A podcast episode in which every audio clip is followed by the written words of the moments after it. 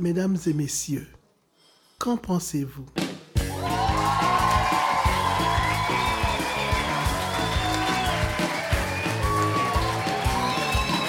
Nous sommes à la microbrasserie Le Prospecteur de Val d'Or en ce 28 novembre 2018. Je m'appelle Francis Murphy, je vous présente Geneviève Bellard, Paul-Antoine Martel. Cher public, bonsoir. Notre invité aujourd'hui, Émile Boucloutier. Dixième épisode de Qu'en pensez-vous?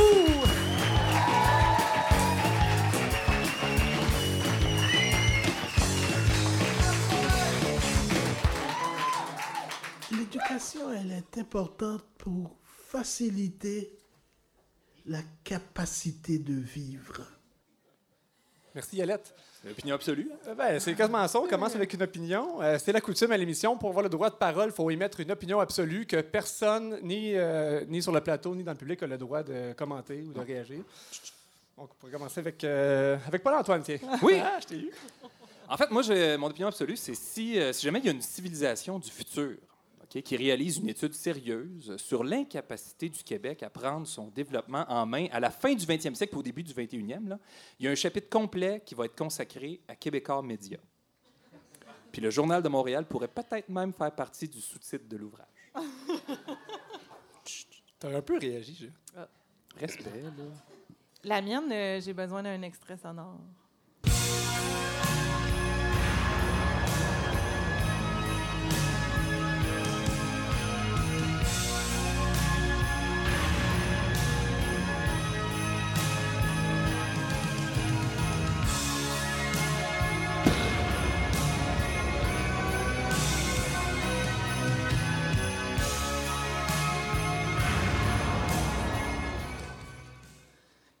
Les explosions dans les chansons, c'est un peu un manque d'humilité.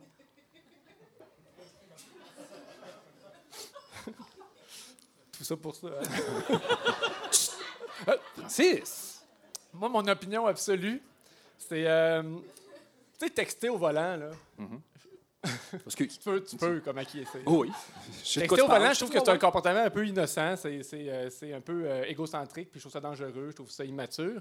Mais c'est pas tant ça qui est mon opinion absolue, c'est surtout que, que je trouve que les gens qui textent souvent sont pathétiques s'ils pensent qu'on se rend pas compte qu'ils textent. Voir que tu conduis, puis qu'à toutes les 10 secondes, tu checkes le lunch de même. Mais je ne sais pas si je trouve que ces gens-là sont plus pathétiques ou ceux qui pleurent la fermeture du site internet hds.to. C'est une petite. C'est complexe un peu ton opinion, mais euh, je On la peut pas la commenter? Non, non, Non, c'est ça. Même- Même pas de respect. Concept de schnock. Donc euh, voilà, cet, euh, cet épisode aujourd'hui est commandité par euh, l'hôtel Motel Continental, Centre-Ville Val-d'Or. Vous allez voir qu'on a de la suite dans les idées parce qu'on commence avec un extrait de Qualité Motel. Oh, c'est fou.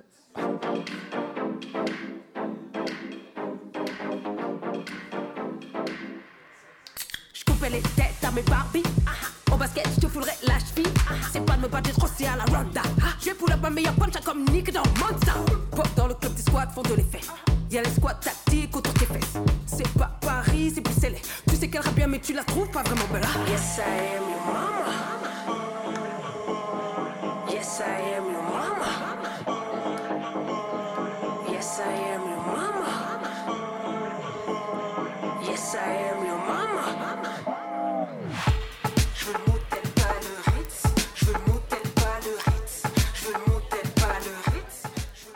C'est le genre de musique que tu écoutes toujours dans ton iPhone, Geneviève? Oui.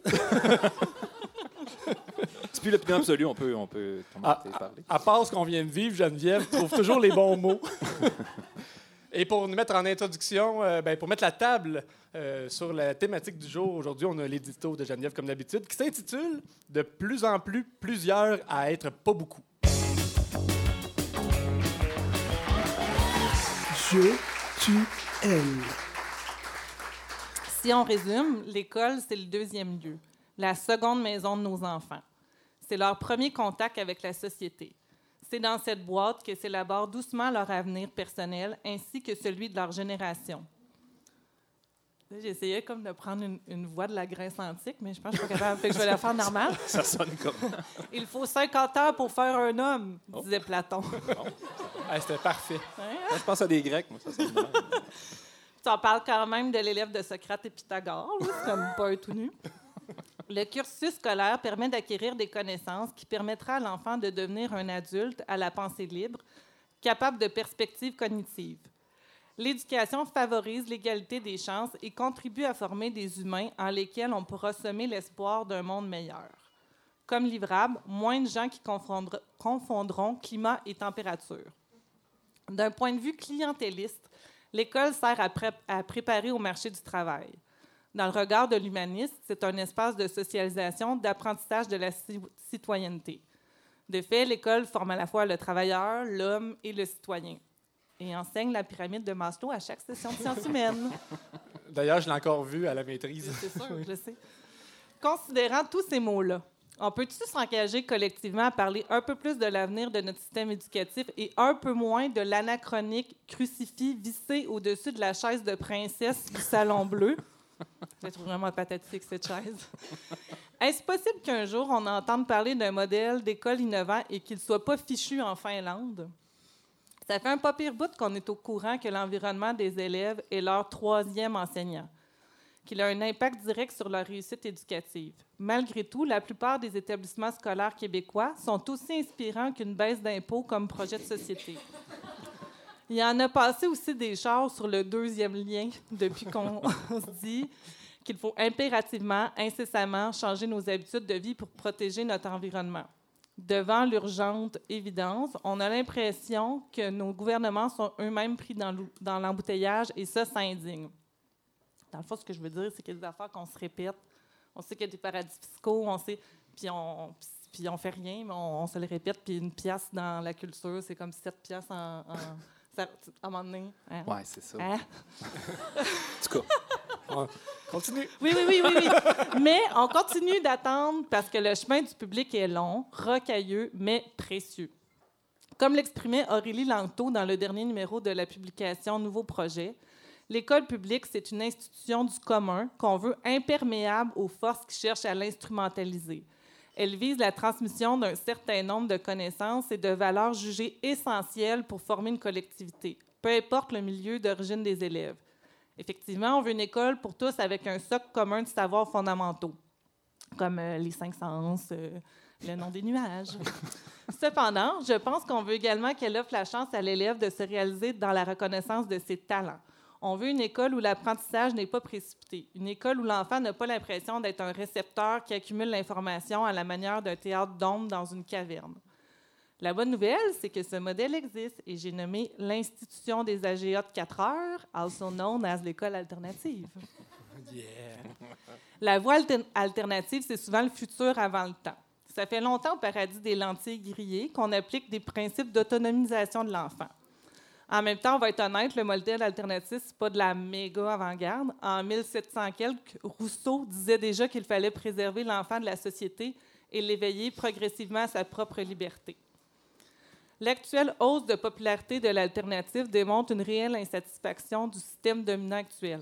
Malheureusement, je pense que la migration de familles vers le système alternatif entraîne une certaine forme d'écrémage dans le système public, un peu à la manière du privé.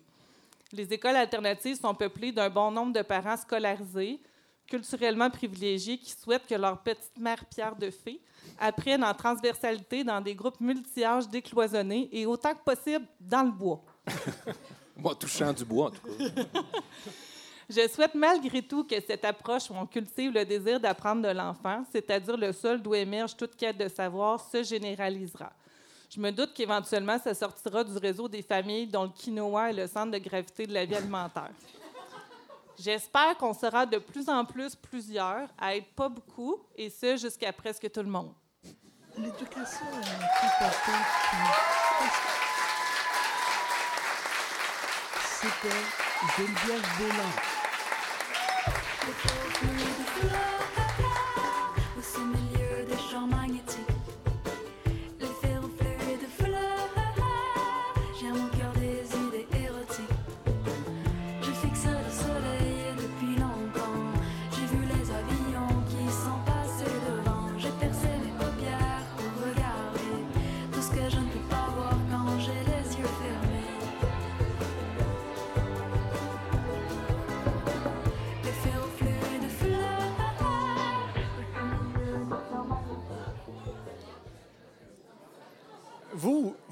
Collègues qui envoyaient vos enfants à l'école alternative.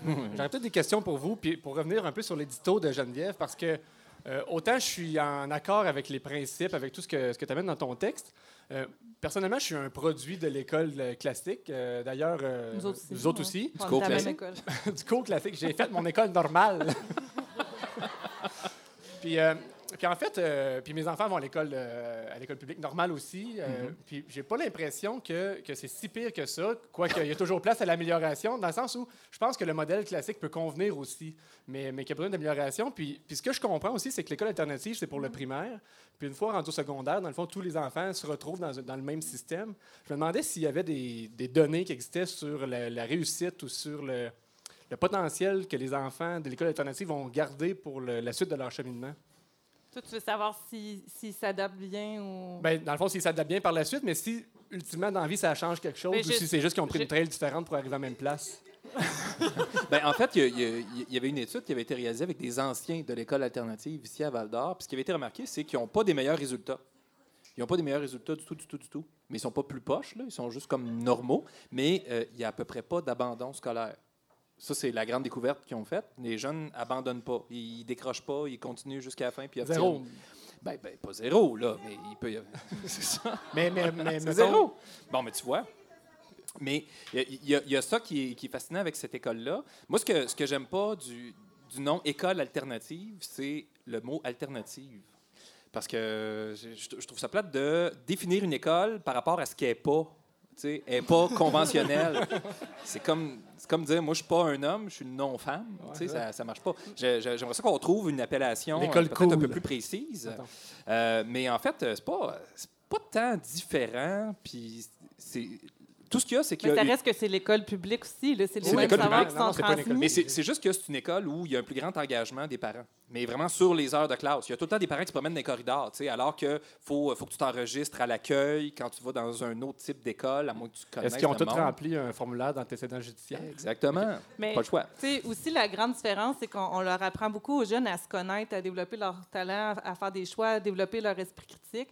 Puis, tu sais, je pense que c'est essentiel. Fait que peut-être qu'effectivement, ça ne va pas se transférer en meilleurs résultats scolaires, mais humainement, je pense qu'ils sont gagnants. Ça peut Puis- faire des citoyens plus complets. oui, puis tu sais, ils sont fatigants, ils posent tout le temps des questions, puis mais ils sont, sont hot. Là. Mais, il y a juste un autre point aussi, c'est qu'ils sortent de l'école tout le temps.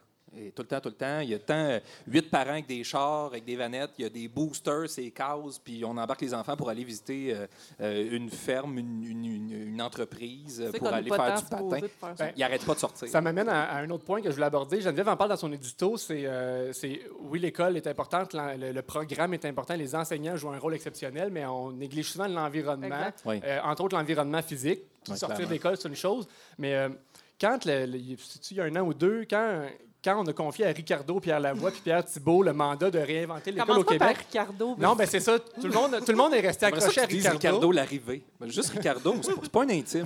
connais pas. Tout le monde a accroché justement à Ricardo. Puis, euh, puis c'est correct de poser des questions, mais mais il y a peu de gens qui se sont rendus à Pierre Thibault, qui est sûrement le moins connu des trois, mais qui est un architecte, puis qui a une vision super euh, intéressante sur l'impact de l'environnement bâti, euh, sur l'environnement dans lequel évoluent les, euh, les jeunes. Et puis, euh, souvent, on dirait qu'au Québec, quand on, on sait que nos écoles tombent en, en- en déconfiture, puis euh, on- au lieu de, de re- de repenser des en- de, de repenser les endroits comme il faut, euh, avec, en s'inspirant de modèles, des, des meilleurs modèles qui se font dans le monde, ben on patche des toits puis on change des fenêtres. On, on- On fait des boîtes carrées, puis. euh, C'est ça. C'est où c'est agressant. Puis là-dessus, comme on ne passera pas une demi-heure là-dessus aujourd'hui, mais moi, je voudrais suggérer une lecture à nos auditeurs. C'est Marc-André Carignan qui a sorti un livre dernièrement qui s'appelle Les écoles qu'il nous faut. Puis ça traite spécifiquement du- du- de l'architecture, de, de l'environnement bâti, autant l'école que la cour d'école.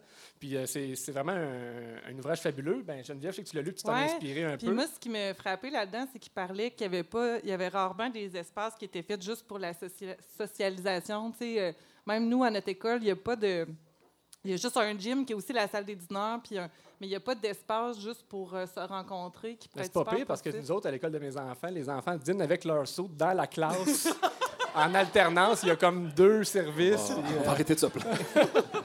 Mais le, la, la préface de ce livre-là était écrite par Jean-René Dufort. C'est quelqu'un que j'aime depuis euh, ma, ma tendre adolescence. T'essayais comme un peu d'être lui. Ouais, c'est vrai que j'avais des bas pas pareils, les cheveux longs, puis euh, c'est ça. J'avais envie de vous lire avec un petit extrait. Est-ce que vous me donnez le temps de faire ça? On l'a pas le temps. Hein? On Ben, a- demande à Émile. Émile, il veut. Émile est d'accord. Euh, comment une société soi-disant avancée et riche comme la nôtre peut-elle montrer si peu d'intérêt pour ses écoles? C'est pour moi une énigme. Cherchez tant que vous voulez, vous ne trouverez aucune étude concluant que les enfants réussissent mieux dans une école affreuse qui date de la Deuxième Guerre mondiale. En revanche, des brouettes pleines d'études affirment le contraire. N'est-il pas renversant que deux édifices publics soient presque toujours les plus laids, les plus négligés et les moins évolués? En fait, ça, ça parle des écoles des hôpitaux, parce que j'ai sauvé un- un- j'ai sauté un bout, mais il dit N'ayez crainte, nos SAQ, elles, sont rénovées et repensées régulièrement.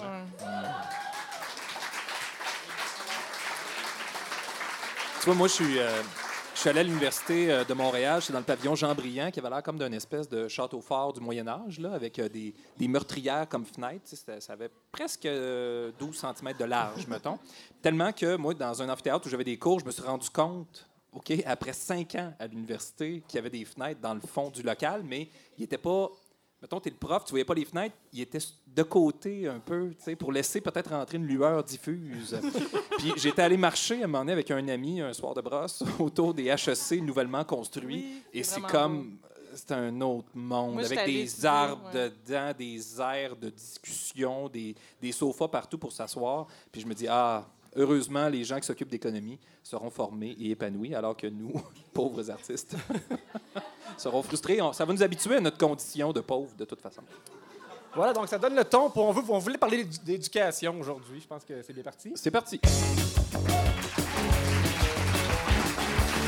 Programme de soutien aux finissants en sciences humaines, profil individu. On le sait que ce segment-là, est- est- euh, le nom est un peu long, puis ça fait longtemps qu'on ne l'a pas fait, donc on va vous remettre l'acronyme. Le P S F S H P I. Qu'est-ce que c'est ça? C'est notre économie de temps. Donc voilà, ce, segment-là sert un peu à éduquer notre public euh, qui, qui est très scolarisé, mais qui a peut-être un peu moins le tour avec les tâches manuelles. C'est ça? Oui. Et là, euh, on m'avait confié ce rôle-là parce que j'étais le moins scolarisé du groupe, mais là, c'est en voie de changer. Hein? Vous savez que je me suis inscrit à la maîtrise cet automne. Euh, je, vais, je vais finir avec un MBA, donc je vais passer du moins au plus scolarisé d'un seul coup. C'est c'est le genre de pas, raccourci que je prends est-ce dans la vie. élimine toutes les années de cégep puis d'université que tu n'as pas fait? Moi, je non. pense qu'on devrait cumuler nos crédits. Non, non, moi, je pense Ah, que c'est c'est c'est l'importance du diplôme. Ouais. Quand tu réponds à un sondage au téléphone, c'est ça qu'ils te demandent, pas Mais le nombre de MBA, crédits. c'est-tu plus de, de, de crédits qu'un DESS? Ou c'est égal? C'est plus. Ah, bon. Ouais. On appellera au registraire Voilà. à l'UQAD demain. Donc, euh, donc euh, éventuellement, ce ne sera pas l'Antoine qui fera ces chroniques-là, Oui. mais aujourd'hui, je vais le faire peut-être pour une dernière fois, puis tu peux apprendre un peu euh, comment. Donc, Geneviève, tu as une question? pour une dernière Ben oui, fois. c'est ça, j'ai une question. Euh, en fait, là, on, a- on arrive à- au moment des tempos. Oui. Peux-tu Il- nous en parler plus? Il est arrivé, là. Le moment des tempos, mais oui. Oui, mais c'est ça, mais c'est de l'éducation. D'ailleurs, toi, est-ce que tu en possèdes un? Euh, J'en possède un, mais je ne l'installe plus depuis plusieurs années, Ah depuis ouais? que j'ai réalisé que j'avais un garage qui servait à ça. OK. Puis, puis d'ailleurs, j'encourage tout le monde à utiliser son garage. C'est euh, c'est fabuleux. Mais parlons des tempos euh, quand même brièvement. On va survoler là, les grandes lignes. C'est important de savoir d'abord qu'on ne dit pas un abri tempo, c'est un abri d'auto. Tempo, c'est une marque, hein, une Mais marque moi, je pensais que déposée. c'était temporaire, un abri. Tempo Ah, pour ouais. temporaire. Ah, Un abri d'auto temporaire. N'empêche que c'est une marque de commerce. Parce qu'on veut pas que ce soit permanent, on s'entend? Non, il ne faudrait surtout pas. Euh, premièrement, magasiner un abri tempo, c'est important de faire le bon choix.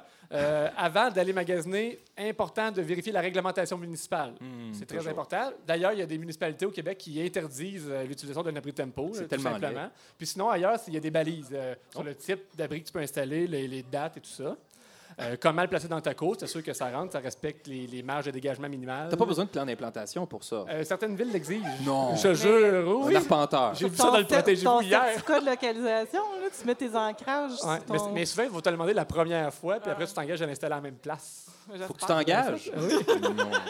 Main sur la Bible. euh, Quand on magasine un tempo, on serait porté à croire que la structure est l'élément le plus important à vérifier, mais Ben oui. non, Non, c'est la toile. C'est Ben la non. toile. Ben Oui. non. Euh, généralement en polyéthylène tissé et laminé, mais ça peut même être en polypropylène recouvert de vinyle Ben oui, pour les modèles les plus haut de gamme. C'est beau ce que je viens de dire. hein? Il y a beaucoup des Grecs. Oui. C'est le fun. Maintenant, parlons d'installation un peu. Mais ça dure Euh, combien de temps une toile? Parce que je me demande, dès au point de vue écologique, là, est-ce que le monde change chaud trois ans ou? Moi, euh, ben. Ben, toi, tu la tienais dans le garage. là. alors, je l'ai prêté à mon beau-père, la scène était finie. Ah, Mais je pense que tu as fait la sienne une vingtaine d'années. Fait que Ah, ça quand donne une idée, mais c'est une bonne. Ah, C'est comme autre chose, hein. Tu n'achètes pas de la scrap. Euh, c'est- Si tu veux pas renouveler tout le temps, c'est mieux d'investir. puis- En tout cas.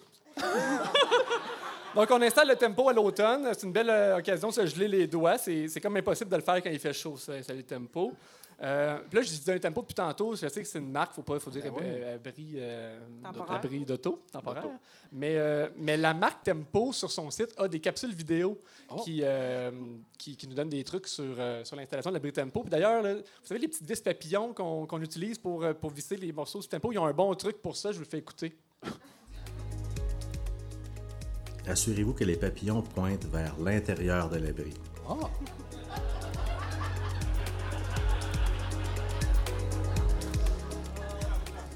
Le montage sonore. Il y a comme du suspense. Il y a comme à peu près une heure de clip. Là. Mais y a- y a-tu toujours des longues pauses? Oui. Ah, Parce parce qu'il il se dit que tu le fais en même temps. t'écoutes ça? Mais c'est des vidéos. Fait que C'est une c'est- assure-toi que t'as- t'as comme assez de bandes passantes. Tu la regardes en même temps. C'est long. Euh, L'ennemi numéro un du tempo, c'est le vent. ok? Ah. Donc, c'est pas important d'avoir un bon ancrage. Souvent, les gens vont mettre des blocs de béton, des trucs comme ça. Ah, là. non, non. Oubliez ça, c'est pas bon. Non. Euh, Allez plutôt vers un type d'ancrage cavalier à bascule. Ah. Euh, Je vous les expliquerai une autre fois. ou, euh, ou ce qui est mieux, l'ancrage permanent. Ah. Euh, un autre truc aussi des amis de, de tempo. Ah, tu vois, la musique est différente. Ce type d'ancrage s'installe dans l'asphalte, le béton, le pavé uni. Il est déconseillé de l'utiliser dans le gazon ou le gravier.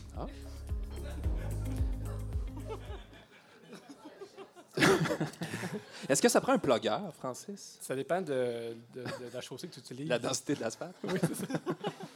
Il Euh, faut, faut faire attention aussi euh, à l'accumulation de neige sur le tempo. Mais tu Euh, dis pas que les permanents, tu- en pratique, tu nous disais.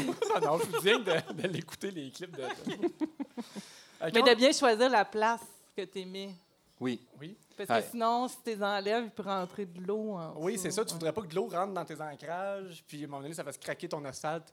Au pire, tu appelles le paysage boréal, puis tu fait une belle job de pavé uni. Merci pour la future commandite. Euh, On met la table. Maintenant, on- quand on utilise notre tempo pendant l'hiver, euh, il y a des trucs, euh, si on veut être certain qu'ils restent en place. là. Ne jamais fermer une seule extrémité Ah. du tempo. Parce que si le vent pogne là-dedans, c'est comme un sac de plastique, hein, C'est vrai. ça, ça revole. Fait que soit tu fermes les deux côtés ouais, ou tu c'est n'en ça. fermes pas du tout, comme ça l'air passe dedans.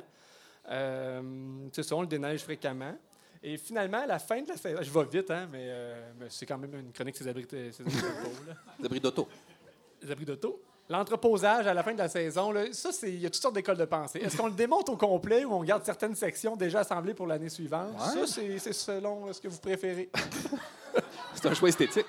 ça dépend de l'espace que tu as chez vous. Ben, les c'est ça, ça, j'aurais pensé. Parce que la municipalité, ça, dans certains cas, peut être sévère puis dire non, non, non, démonte ça puis range ça, faut Ah, pas les voir. enlève ton squelette. Ah oui, c'est ça. Puis, Exactement. ouais, le squelette, tu peux pas le laisser à sa Il place. y a du même- monde qui laisse le rack? Ouais, mais il y en a qui vont le mettre dans le cours en arrière. Mais Ah, ton ok. voisin n'a pas plus envie de voir un, un squelette démonté d'abri tempo C'est à l'année longue. Il peut te poursuivre pour perdre Ouais. de jouissance de sa course. Mais le truc que je donne d'une façon ou d'une autre, c'est de laisser les boulons à leur place dans les trous comme ça. La fois d'après, sont déjà. C'est complexe de dire vers l'intérieur de l'abri s'il est démonté. Euh, Il y a ça. OK. Ouais. Finalement, c'est important de bien nettoyer la toile avant l'entreposage. Ça, c'est probablement qu'il y a des gens qui C'est l'oublient. hein. sûr que le monde skip ça. D'après moi, il y a une bonne majorité de- des gens qui l'oublient. Il n'y a pas d'études hein, là-dessus. T'as pas. euh, De statistiques? non, non, mais j'ai un cours de stats euh, à, à- à l'université. Je pourrais peut-être faire une étude là-dessus, une étude de cas. Le prof. Ça vaut la peine de s'instruire pareil. Hein? Ouais. Donc, quand on nettoie, on utilise un savon doux et, euh, et on s'assure que ce soit bien sec avant de ranger pour éviter que la moisissure pogne là-dedans. Est-ce qu'il y a des savons durs, Francis? Le, Ivory, le- le Ivory. savon en barre est relativement dense. C'est quand vrai. même, ouais. Je dirais pas jusqu'à dire qu'il est dur, mais il y a une- Le Dove? Le Dove, des fois, Mais moi, je me demandais, tu sais, j'ai lu là, un peu sur le- les abris tempo. Je me suis servi d'aucune notion que j'ai lue, mais euh, je- en fait, c'est que je me demandais si au point de vue écologique, c'était plus intéressant ou moins intéressant.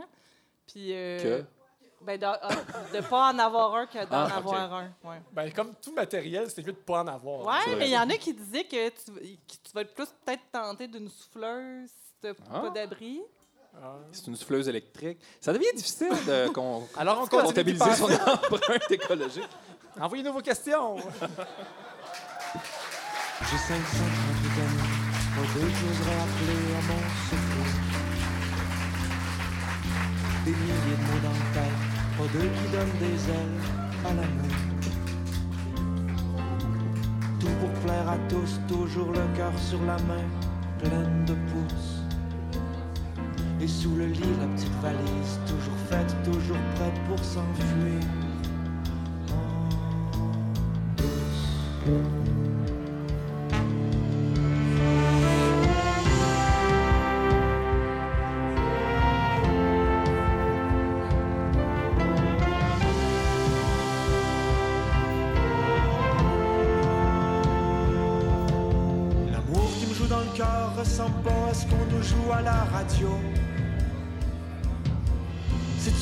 Fait tout croche si mon cœur est une roche qui prend l'eau? C'est-tu moi qui ai pas compris? Si j'ai tout bâti mon nid sur une bombe? Et sous le lit, la petite valise, toujours faite, toujours prête pour s'enfuir.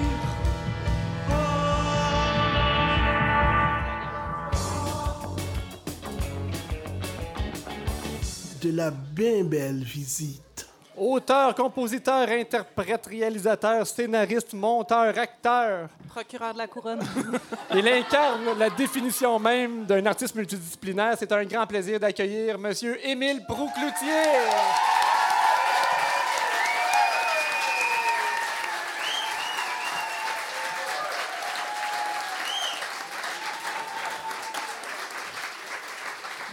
Bonjour Émile, merci d'avoir accepté l'invitation. Plaisir, merci, merci à vous.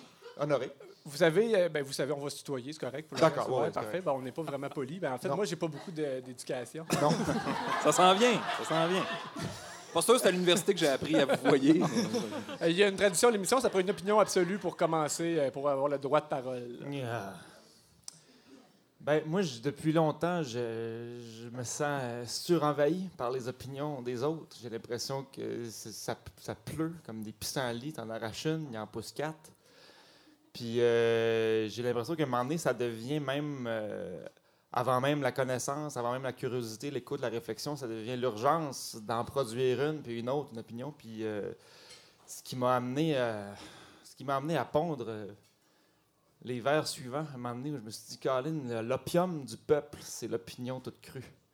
Épidémie de vide qui bloque la vue, laissant l'essentiel se frapper contre un mur de mots. Les pros du parlage font leur show sur les cadavres encore chauds. Haut le cœur, j'en perds des raisons d'espérer.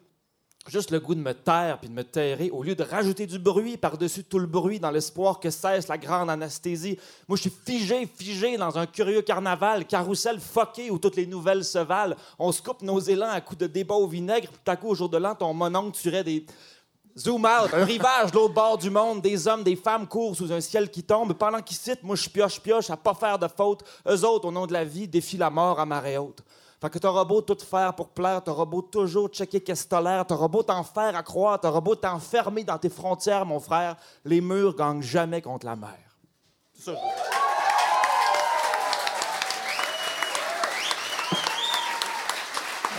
On n'a pas le droit de commenter, mais. Non, mais vas-y. Cette, cette opinion, celui-là torche toutes les autres. là. Je voulais juste savoir si tu avais un tempo. J'ai du tempo quand, quand, quand- quand mes musiciens jouent, ça me donne un bon. Ils, ils- ils maintiennent le tempo. Mais euh, la réponse, c'est, euh, c'est, c'est le seul tempo qui m'abrite. Émile, tu es en tournée euh, au Québec avec Qui a dit Haute. qui sème le vent récolte le tempo? Ça, ça- c'est- C'est beau, ça. c'est MC Solar, je pense. Mais probablement parce qu'il n'a pas fermé un des côtés. En tout cas, Ou qui a choisi euh, un mauvais ancrage.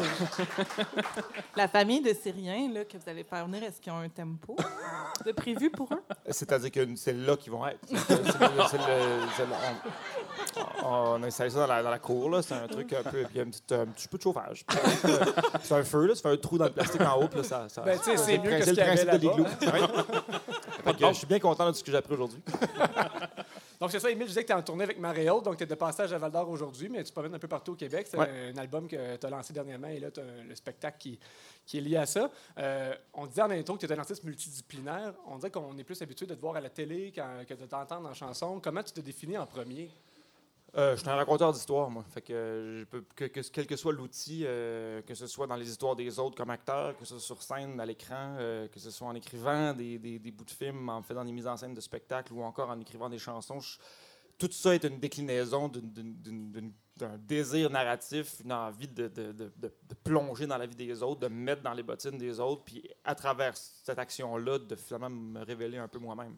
Mais moi, je veux dire, quand je me lève le matin, euh, j'ai pas plusieurs chapeaux en me disant tiens, qu'est-ce que je vais mettre aujourd'hui C'est pas, c'est pas, comme ça que ça marche.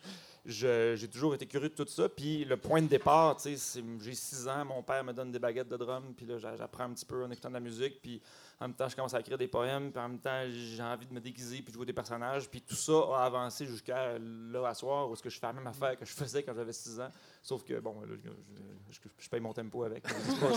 Là, on, on- on t'a vu beaucoup au cinéma puis à la télé dans les dernières années. D'ailleurs, en ce moment, euh, Demain des hommes, Fête d'hiver, Plan B, Boomerang, là, je peux pas tout nommer, mais euh, en fait, Geneviève et moi, ce qui nous intéresse surtout, ben, Oui. pas, je m'en Paul- pas Paul-Antoine, il n'y a aucune culture mainstream, mais nous autres, c'est vraiment toute la vérité qui nous a marqué. C'est Attends, là mais moi, je t'ai connu avec le documentaire si j'avais un dans, chapeau. dans le temps que vous aviez, c'est- ben moi, c'est intéressant ce que tu dis, mais là, je veux pas te contredire, mais je n'ai rien à voir avec ce film-là. C'est- fait, fait de ma blonde, ça. Tu penses Si peut-être j'avais un chapeau? au- tu penses peut-être au petit géant, toi. Parce que si j'avais un chapeau, c'est ma blonde toute seule qui a réalisé ça Ah, avec son mais- ancien chum. Je me souviens Mais, euh, que c'était un... petit malade. Mais si je peux te mettre à l'aise. C'est vrai, c'est son ancien chum, mais je me souviens qu'il c'est son son chum. ancien chum, mais je te vois, c'est vrai. Puis euh, c'est. Il avait l'air fou. Fait que là, tu Mais- m'attribues peut-être. Mais Geneviève a beaucoup d'histoires d'anciens chums aussi, t'as pas à t'en faire. euh. Oh, Fait que, je euh, m'excuse, mais c'était vraiment cool en passant. Fait que, ben, écoutez, je vous souhaite une excellente soirée. Ok, bye. Puis, euh, Mais pour en revenir à toute la vérité, là, Oui. Ouais, c'est ça qu'on voulait parler. ça, c'est à l'époque où vous viviez chez vos parents, ça vous. ça ressemble à ça, non? Je sais pas trop. Non, non, j'avais déjà des enfants quand même. Ah, OK. Mais Maxime Cadieux, là, J'en reviens pas. Oui, vas-y. est-ce que est-ce que c'est le, le- le casting typique de Émile Procloutier? Oh, ben, je sais pas si c'est pas Ça l'était à l'époque, puis ça a failli le rester, puis je me Ben, suis ça. battu contre ça. Ah non, à une époque, les gens pensaient j'étais- qu'ils étaient persuadés que j'étais vraiment fin. Là. Puis c'était comme ça, ça- les gens étaient Mais sûrs que fin pour vrai. Ouais, mais c'est ça, sauf que j'étais un, j'étais un acteur, c'est mon travail d'avoir de, de, de- de- de me modeler dans les. Non, mais le, ce personnage-là, ça a été. Moi, j'ai commencé à la télévision en, en- en sortant de l'école de théâtre avec euh, le- une, émission qui s'appelait Les hauts et les bas de Sophie Paquin, où je jouais un, un- un genre de bum d'outremont manipulateur, un peu un, être vil, mais en même temps attachant. Et euh, ça m'a fait du bien parce que c'était vraiment un rôle de composition. Puis quand, quand est arrivé ce, ce rôle-là dans toute la vérité, le, le premier défi, quand je me mettais à lire les textes, je me disais, mais il est bien trop fin, ça, ça en est insupportable. Puis, je, et en même temps, je quand j'ai décidé que c'était ça son problème, quand je me suis dit, ah oui, OK, c'est lui, son, son handicap, c'est ça, puis ça, de- ça devenait ça l'angle, ben ça, ça a été un, un outil euh, narratif euh, et de travail in- in- intéressant. Mais j'avais vraiment l'impression que, que, que des fois, je rencontrais du monde puis ils m'auraient donné leur fille à me Mais- Et j'ai, ça a duré cinq ans quand même, puis j'ai, eu peur à un moment donné que ça devienne une- un peu une prison, cette affaire-là. Et je me suis, quand je me suis mis à faire de la musique, puis à montrer ce que je, que je, que je faisais, à montrer mes, des, des tunes, je me suis mis à, éc- à m'écrire des personnages aussi qui étaient vraiment habités d'une colère, d'une rage, euh, à- à- à- pour élargir un peu ma palette par, euh, par envie de- d'explorer ça, mais aussi je me rends compte qu'il y a eu un impact dans ma vie d'acteur. On s'est mis à m'offrir des rôles de trou de cul. Puis, et ça, vraiment, comme dans, comme dans, dans Boomerang, par exemple, je fais une espèce d'être vil, là, absolument, une espèce de parvenu, là, insupportable, misogyne, Et euh, dans la série Plan B, c'est un avocat, encore là, mais lui qui est complètement euh, capable de faire n'importe quoi. Là, tu vas toucher avec une future cliente. C'est un, un- un hyper menteur pour, pour arriver à ses fins. Et ça, pour un acteur, c'est un bonbon, c'est-à-dire d'être capable d'élargir la palette à fond la caisse. Parce que, on- autant, euh, on, ne le soupçonne pas, mais les rôles jouissifs, c'est les rôles de méchants, puis c'est les rôles de, de, de salauds, puis de trous de cul. Les, les êtres qui n'ont pas de morale, c'est ça qui est le plus fun à jouer pour un acteur. Parce que le défi, c'est de dire comment est-ce que je conserve l'humanité de cette personne-là, comment est-ce que tu peux rendre ce gars-là attachant? Mais dans Batman, qui tu veux jouer, tu sais, le gars qui parle de même ou le Joker? C'est le Joker que tu veux jouer, là. Puis je veux dire, je pense même que plus on va confier, non, on- il y a, récemment, là, il y a eu toute une discussion par rapport à, à de faire plus de place bon, aux gens de la diversité à l'écran puis au, thé- au théâtre, tout ça. Puis il y a des gens qui disaient qu'il faut faire attention que de- de- de- de- d'offrir une bonne image de- des gens de la diversité. Mais je me dis, mais il ne faut pas oublier que le plus beau cadeau que tu peux faire à un acteur, c'est d'y donner un rôle de salaud. Puis ça, je me dis, les- les- le plus- ça, ça prouve que tu es un bon acteur quand on te confie ça. Fait que j'espère qu'on ne s'empêchera pas de le faire. Pour, puis on euh, n'est plus à l'époque l'enf- l'enfant martyr, où les gens euh, font plus la distinction. Ben, quoi que les gens. se Peut-être trouvent- un peu. Ben, Les gens. c'est encore drôle. Les gens. C'est encore drôle. C'est-à-dire que moi, à l'époque de, de- de Sophie Paquin, les gens, que- quand je jouais mon petit bum d'Outremont menteur, ils, J'arrivais quelque part, puis euh, les gens surveillaient, là, qu'ils recomptaient l'argent que j'avais mis sur le comptoir. Puis c'était comme, sais, c'était un peu, alors que, alors que j'ai fait avec l'autre émission, l'attitude a changé beaucoup. C'est weird qu'on ait maintenant, comme le concept de fiction. Comme encore. je- Oui, mais c'est parce que c'est viscéral. On Ouais. plus des sorciers. là. Les gens, les gens, ils comprennent pas comment on fait. Fait que là, ils ont l'impression que c'est- que oui, ils savent bien que c'est pas vrai, mais en même temps, ils ont l'impression qu'ils te connaissent malgré tout parce que tu es dans leur salon. C'est invasif, la télévision. C'est pas comme aller au théâtre ou aller au cinéma. Là, tu viens, chez- tu vas chez C'est le du temps de concentration. Les gens te regardent pendant une heure. Oui, oui. Puis à un moment donné, ben, ils- puis moi, les gens, ils m'ont nom, ils ont de la misère à le prononcer. Fait qu'ils ils m'appellent par les noms des personnages. fait que, ils- le- le- donc, ils- Maxime Cadieux. fait ben, ils savent pas trop je suis qui, mais ils savent que je suis Richard la Boomerang. Fait que mais ça, Stéphane Meunier. Ou ça, ça Tu feras jouer à la pointe, là, C'est. Powerplay. euh, c'est une petite une blague nichée, là. Pour, Oui, clairement. Oui, ça réagit. Euh, on t'a invité parce qu'on veut parler d'éducation aujourd'hui. Euh, on t'a pas entendu nécessairement parler de ce thème-là, sauf que dans tes prises de position en général, il y a toujours un lien à faire avec l'éducation. Et dernièrement, on t'a vu aux côtés de Dominique Cham- euh, Champagne euh, par rapport au pacte sur euh, les changements climatiques. Ouais. Euh, pourquoi euh, est-ce que tu penses qu'en tant qu'artiste, tu as un rôle à jouer dans ce genre de, de- de débat de Euh, C'est-à-dire que quand, quand ces affaires-là se pointent, moi, c'est d'abord et avant tout le citoyen puis le père de famille qui, qui qui se pointe là. C'est-à-dire que je. Comment dire J'ai du mal avec l'expression en tant qu'artiste, je dois. J'ai l'impression que, au contraire, moi, plus, j'ai du fun dans ce. Dans, dans- ce, qui, ce qui me rend heureux et fier, c'est quand tout d'un coup, j'ai l'impression que ce genre d'initiative-là fait éclater les, barrières entre les milieux, puis que tout à coup, ben, tu as, du monde. euh, ça, te permet de rencontrer euh, des profs, des plombiers, euh, du, monde de, toutes sortes de, de- de milieux. Puis D'un coup, on s'unit autour d'une cause. Moi, c'est ça qui me plaît. Euh, j'ai pas j'ai l'impression que si nous, on a accès à une tribune, ça, peut être utile qu'on s'en serve pour faire euh, rebondir la cause euh, dans plus d'oreilles. Puis, tu sais, la jeunesse, Euh, on dit souvent qu'ils ont plus confiance en leurs artistes préférés qu'en leurs politiciens. tu sais. Ben, c'est important qu'ils. Ben, malheur- en fait, oui, je dirais malheureusement parce que quand, quand tu rencontres des, des- des politiciens locaux, des, des députés du monde qui font ça euh, comme faux, là, puis je suis persuadé que sais, la, la, la, la, la- C'est pas tous. c'est pas tous, mais sauf tous. que on, donne beaucoup, beaucoup le spotlight à des gens qui ont fait ce métier-là pour des mauvaises raisons. Il y a Mhm. beaucoup de monde qui travaille fort dans l'ombre et qui on ne tend pas assez le micro Tout à fait. d'une part. D'autre part, les artistes, à à une époque, ont été très, très mis à l'avant dans le cas de grandes causes collectives. Ça a été le cas de l'indépendance du Québec et d'autres. Puis souvent, moi, j'ai l'impression que, on- malheureusement, on s'est comme substitué un peu à la place des, intellectuels dans, dans la, dans, dans la sphère médiatique. Puis souvent, on demande plus à des artistes que pensez-vous de telle affaire, plutôt que d'inviter du monde qui sont des champions de la réflexion puis des champions de la vulgarisation. Puis moi, je me dis, là, tranquillement, ça, c'est en train de s'inverser. Puis on ramène des voix qui sont des gens qui, qui réfléchissent à la journée longue sur des, gens- des enjeux collectifs. On leur retend le micro à nouveau, ça arrive, à cause de la, de la multiplication des médias. Tranquillement, on a plus accès à ces voix-là. Puis même moi, comme artiste, ça m'intéresse des fois bien plus d'entendre ce que, ce que, ce que l'intellectuel pense que ce que mon ami artiste pense. Euh, euh, mais, de, mais de l'autre côté, souvent, euh, je pense que pour arriver à, à- comment je dirais, un- ça va être un réflexe encore de certains partis politiques ou d'organisations de faire appel à des, à des porte-paroles, à des artistes. Puis je me rends compte, moi, la quantité d'appels que je reçois, je me dis, mais mon Dieu, on est, on, on est on, il me semble qu'on est comme une- on est comme peut-être pas assez nombreux des fois à, à- à avoir le goût de le faire parce que ça implique que tu fasses tes devoirs. Aujourd'hui, je pense que sais, quand un artiste prend la parole, à une époque, on lui pardonnait un peu d'être juste dans le discours émotif. Aujourd'hui, on lui pardonne plus.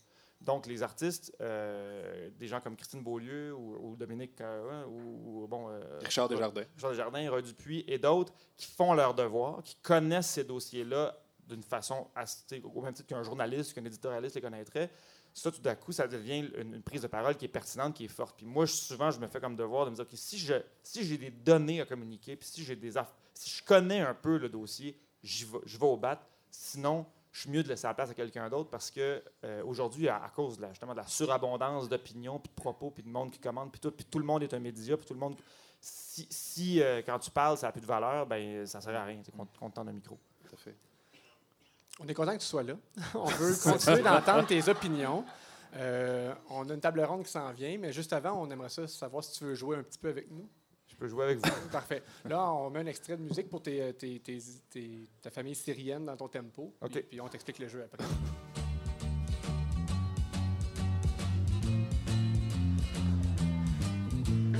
Demain hiver, je m'en fous, je m'en vais dans le sud au soleil, me baigner dans la mer, et je pense penserai à vous en plantant mes orteils dans le sable d'où je vous laisse. Mon pays, ce n'est pas un pays, c'est l'hiver. 9 à 3. Ce segment-là s'appelle 9 à 3 parce qu'à nous trois, on a 9 enfants. OK? Donc, si on t'ajoute. Ça fait Pas, 12. pas ensemble. Ah? Non, non, on, on C'est les a 12 pas à eu- 4? 12 à 4, là. Wow. avec oui. Mais c'est ça, on les a pas eu ensemble, les enfants, juste pour. D'accord, euh, c'est ouais, bon, parfait. Ça ça m'aurait Ben, pas. ben- euh, J'aurais été ouvert à ça aussi. là. Moi, je suis Ouais, ouvert à tu sais, tout. en là. 2018, hein, euh, Oui. faut se faire. Chapeau Geneviève. Faut commen- faut-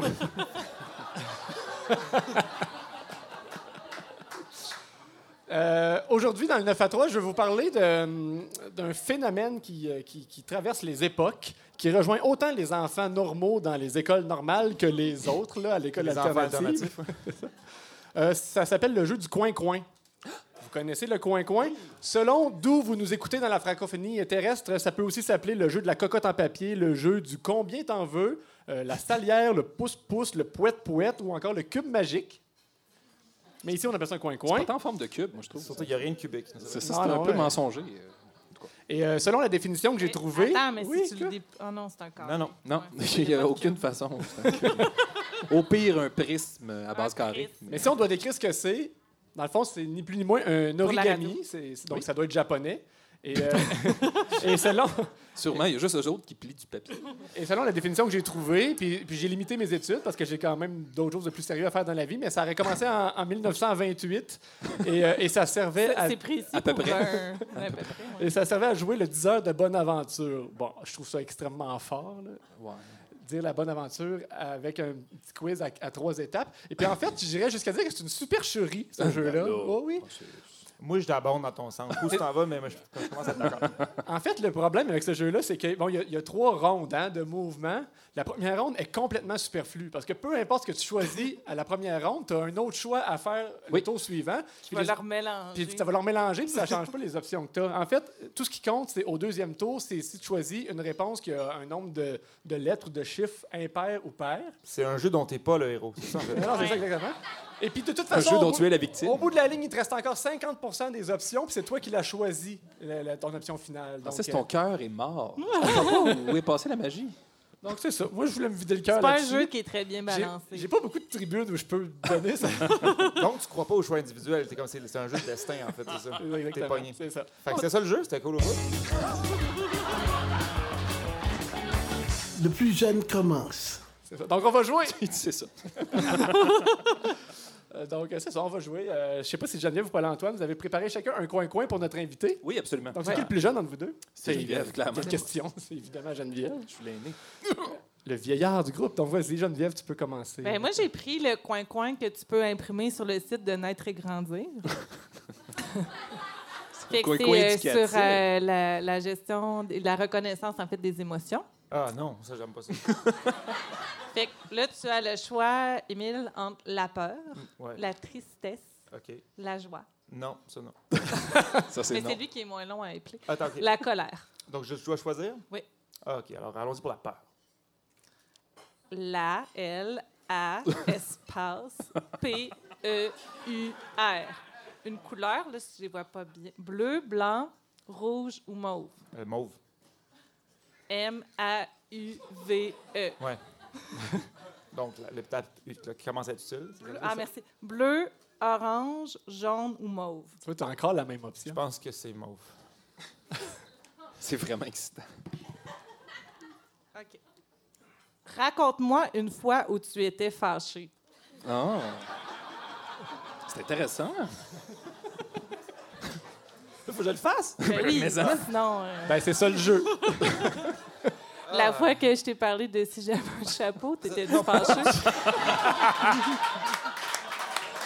Ou t'étais euh, mal à l'aise? C'est peut-être triste.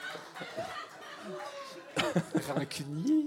Oh mon Dieu, attends, mais c'est c'est- c'est Une compliqué, là, Fâché, le- dans la euh, boîte anecdotes. colère, là. Fâché ou colère? Ah, T'as sûrement un enfant qui a échappé son verre de lait la fois que c'était pas. Je peux pas me fâcher chaque fois, là, sinon j'aurais plus de réservoir. Euh, oh mon Dieu, la fois où j'étais Ça peut être en tant que fâché, mais qui comédien, se raconte là. à la radio. Une colère de comédien, là. Non, de personnage. encore. De Euh, personnage. my God, my God. my Quand God. tu t'es euh, choqué après Zach Walker. Ça, c'est dans la série Demain des hommes. Pour ceux qui, ceux qui vont l'écouter, éventuellement, pour vrai, ça se passe dans le monde du hockey. Si vous voulez voir les vraiment fesses d'Émile Poucloutier. Au moins une des deux. Sinon, partout. Mais il a dit, c'est une série qui a d'autres qualités. Là. Maxime Cadieux n'aurait pas fait l'amour dans le party des propriétaires de l'équipe, lui. Hein? Oh! Spoil.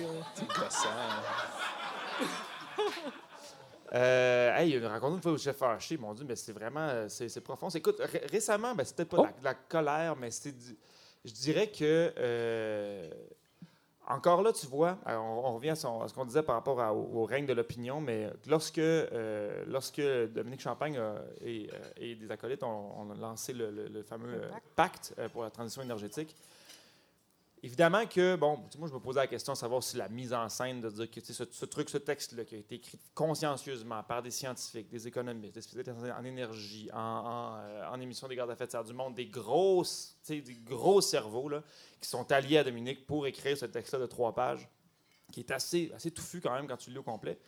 Quand ça a été lancé, je me disais, bon, il y a deux options. Soit qu'on va taper sur le messager, c'est comme ça qu'on va juste regarder le doigt qui pointe la lune pour se concentrer sur le doigt, ou ben non, tout à coup, il va se passer quelque chose qui va faire qu'il va y avoir une genre de trêve des guégas gauche-droite un peu conne, puis qu'on va tout à coup se pencher sur, OK, c'est quoi la suite du monde pour que notre espace de vie soit habitable, puis qu'on se dise OK, quel, effort on peut faire un peu ici au Québec. Puis, ben oui, forcément, il y a eu une sorte de colère, euh, je dirais, sou- sourde, ou une, une colère fatiguée, je dirais, de voir que ça a été vraiment l'issue la plus prévisible et la plus facile à laquelle on a assisté dans, la joute médiatique, qui est de bonne guerre. là. Je veux dire, la, la- la- la- joute médiatique, qui est toute basée sur, sur l'opinion, se nourrit d'antagonisme. Tu as besoin de l'anta- l'anta- l'antagonisme pour amener des clics, de la curiosité, puis de l'attention, puis tout ça. Puis tu as besoin de la chercher, cette affaire-là. Et évidemment, ça a été un, une gang de monde qui ont tapé sur- sur le, sur les messagers, alors que même là, tu sais, on n'était même pas les messagers, là, ceux, ceux qui, ont, qui, ont, re- qui ont relayé le pack la première fois. C'était, on était juste comme quelqu'un là, tu qui, fait, qui, qui fait la passe. au- lumière, au- au- ouais. Non, mais au volleyball, là, ça, rebond- ça rebondit sur ta tête à peine. Tu n'as même pas lancé, c'est pas toi la cible. Ça a juste, aidé à ce que ça avance un petit peu. Puis euh, j'étais, j'étais déçu, je dirais, de, cette, euh, de, cette, euh, de cet accueil-là, parce que, ultimement, ça a beaucoup brouillé les cartes. Puis il y a euh, beaucoup de faussetés qui se sont dites sur ce texte-là, notamment la fausseté que j'entends autant à- très à droite que, que très à gauche. Ça dit ce texte euh, jette- ne, ne se concentre uniquement que sur les gestes individuels. De beaucoup de monde qui dit ça. Ce texte ne parle que des gestes individuels, met tout le poids sur l'individu. hein. Ça, c'est le premier trois quarts de page de la première page. Sauf que si tu lis le reste, c'est pas ça que ça dit. Alors je me dis, moi, j'ai pas de problème avec l'expression de l'opinion, j'ai pas de problème avec le débat, mais j'ai du mal avec la pas tant les fake news, mais la réduction Le manque de des faits. rigueur. Oh, ben, c'est que là, je sais- je sais Il y a- pas si- il y a pas de je sais pas place. si c'est un manque de, je sais pas si c'est un manque de rigueur, mais parce qu'il y a du monde qui savent comment faire leur métier pour que l'antagonisme arrive. Ouais, Sauf fait. que je me dis là, d'affirmer ça, puis que ça devienne une espèce de lieu commun. Ah oui, le pacte des petits gestes, c'est même pas vrai. Tu regardes ça, c'est écrit textuellement dans ce texte-là. La, la- la- la somme des petits gestes ne suffira pas. Ça, c'est le point focal du texte. Puis là, s'ensuit une série de mesures collectives, des demandes très claires au gouvernement. Puis je me dis, si on fait vraiment les actions qui sont décrites là-dedans, qui, oui, sont juste une première étape, il y a bien d'autres choses que tu peux faire, il y a quand même, si tout le monde, là, si il y a un million de signatures, puis que ce million de signataires-là retirent leurs épargnes des énergies fossiles, c'est un méchant, choc à, la façon dont notre société fonctionne. Fait que je me dis, j'aimerais ça que, que ce soit pas ceux qui résument le texte qui, qui, qui est le haut du pavé, mais que chaque citoyen qui est moindrement lettré prenne la peine d'ouvrir le truc, de lire les trois pages, de se dire est-ce que moi, je suis capable de me lancer ce défi-là à moi-même? Est-ce que j'ai le goût de lancer ce défi-là à la collectivité puis aux décideurs Parce que puis là, si, vous- si tout le monde fait ça, ben, je vais être moins fâché. Écoute, il n'y a probablement jamais personne qui a répondu autant que ça à une question du coin-coin. C'est sûr. Le coin-coin du naître et grandir. Es-tu prêt pour un autre? Oui. Je sais pas si vous, vous êtes prêts, là, mais, Oh, mais les réponses en moyenne 8 minutes. C'est pas nous autres qui avons un show ce soir. C'est ouais. sûr qu'à naître et grandir, c'est ça, c'est la première fois que, que le pacte a été. euh, Quand Mathis, l'absence de quand Mathis répond à ça, ça, ça se peut que ça soit parce que. Toi, tu l'as fabriqué à la main, ton coin Je l'ai fabriqué euh, à partir d'un sac euh, de mon lunch de ce midi. C'est toi ou les enfants de l'école alternative qui ont fait ça aujourd'hui? J'ai fait ça tout seul, euh, comme un chef. C'était mon premier euh, bricolage en 25 ans. Euh, puis voilà, je te demande de choisir une couleur. Ils sont assez. euh, Alors, euh, orange. Orange. C'est orange brûlé, mais c'est correct. O-R-A-N-G-E. E. Là, tu as deux choix. Il y a un ou deux, parce qu'on sait que soit, soit ça va être encore ça, ou ça va être l'autre option. J'ai décidé de ne pas me casser Merci le pour. Prendre l'autre. Tu vas prendre l'autre? Excellent. Tu peux encore le faire si tu veux. Je vais prendre le premier. Mais là, c'est extraordinaire parce que tu as le choix entre le, le premier encerclé ou le premier pas encerclé. Le premier pas encerclé. Le premier pas encerclé, voilà. C'est audacieux. Ben, en même temps, je me disais qu'à quoi ils s'attendent, je vais à l'autre côté. Tu me dis, c'est une sorte de stratégie. J'ai Voilà. fait une feinte. Oui, vas-y. Moi, j'ai inventé des questions qui allaient nous permettre de mieux te connaître, mais sans trop être intrusif. Ah, shit. Pour ou contre la monarchie? Ah, ben, pour. OK. À l'intérieur d'une maison. OK. Avec les couronnes, puis... euh, Oh, ben, la- à la fête des rois, on parle de ça, là? Oh, pour c'est ouvert, là, c'est pas précisé. Mais sinon, non, je trouve que c'est une aberration. Pour vrai, je me dis, je, je me dis un jour, peut-être que nous, là, qui, avons, qui allons, qui allons peut-être avoir une durée de vie pour allonger, là, puis si, le- tu sais, je veux dire, si on arrive à vivre jusqu'à 117 ans, je me dis peut-être qu'à un moment donné, là, il y a peut-être un moment donné une génération de la monarchie, notamment, notamment en Angleterre, qui va dire Hey, C'est assez, là. on arrête ça. C'est plus ça, drôle. coûte, ça coûte 9 millions à l'État de nous faire vivre. Mettons, On est en mal à prend, on en prend un 4, on, met, on en met deux de côté, puis là, on arrête ça, puis on remet ça dans les mains de, la culture locale. Je sais pas, on transforme le palais en musée, puis on dit, hey, on s'en va sur une île, on arrête ça maintenant. Puis j'ai l'impression que ce serait la, la chute sans doute d'un grand symbole, mais je serais curieux de voir ça juste pour voir à quel point on se rendrait compte que ça fait rien. Mais je suis très. Je suis fasciné, moi, à quel point, là, quand, quand ils viennent ici, là, puis ils font des tours, puis là, on dit, oh mon Dieu, là, ils ont contredit le protocole. Oh mon Dieu, ils ont Le prince Harry. protocole. Là, puis là, c'est qu'on est... Et là, on, on devient des versions beige de nous-mêmes. Je trouve, genre, j'en reviens pas. Puis en même temps, c'est pas manquer de respect aux moi, ces, ces humains-là, je les haïs pas. C'est sans doute des bonnes personnes. Ah oui, on l'a Moi, je- je- je- le- par contre, une chose que je garderais, je pense qu'il faudrait qu'il soit maintenu, c'est euh, dans le tout le savoir que la reine d'Angleterre a comme code avec ses bodyguards par rapport à où est posée sa sacoche. Ça que Quand sa sacoche est posée sur ses genoux, elle est contente. Quand, ça, quand c'est posé à gauche, ça veut dire qu'elle a bien hâte de s'en aller. Puis à droite, ça dit, ben là, peut-être qu'on peut, on peut partir, mais juste dans 10 minutes. C'est comme de la Puis, télépathie. fait comme ça fait que les autres peuvent la- lui dire de se lever sans qu'elle manifeste son, son, envie de plus être là. Ça, je me dis, ça, c'est un truc qu'on devrait tous connaître là, pour des, des- mettons, des visites dans, dans la belle famille, des affaires comme ça, qu'on sache comme, es-tu content d'être là? Elle va dire, non, non, qu'elle s'est gratté l'oreille, ça veut dire qu'il faut partir. Hey, on s'en va. Tu sais, fait que- mais Ben, ça- au baseball, il y a quelque chose qui ressemble à ça. oui, mais c'est vraiment compliqué. Puis moi, je pas envoyer une balle sur la face de quelqu'un, c'est pas ça le projet. Le projet, c'est s'en aller ou pas s'en aller. J'avais plusieurs autres questions. En tout cas, on n'aura pas le temps de les faire, mais vas-y, a... vas-y, vas-y plus, vite, la rafale. Rapidement, quelle sorte de voiture détestes-tu le plus? Ah, euh, la mienne. OK. Quelle est ta racine carrée préférée? Ah, euh, je dis- ben, euh, le, le- ça, le coin-coin, je trouve que. Ah non, c'est Ah. pas carré, en fait. C'est pas un Ben, cube. le mien, il est carré. J'ai sorti ma règle tantôt. Elle n'avait pas servi depuis longtemps. Euh, ma racine carrée préférée, ah, que je vais aller avec, euh, je vais aller avec le 49. Oh, c'est bon, ça. J'aime ça. Euh, quel cri d'animal te fait du bien? Ah, euh, pour moi, je dirais qu'il y a le, le- le grognement de l'ours de ma fille. Je Ah! me dis, oui, ma fille, elle s'habille de rose, mais elle grogne comme un ours, ça, me- ça me- ça me rassure. J'aime ça. Puis finalement, nomme un pays énigmatique. Ah, le Vatican. J'aime ça. J'ai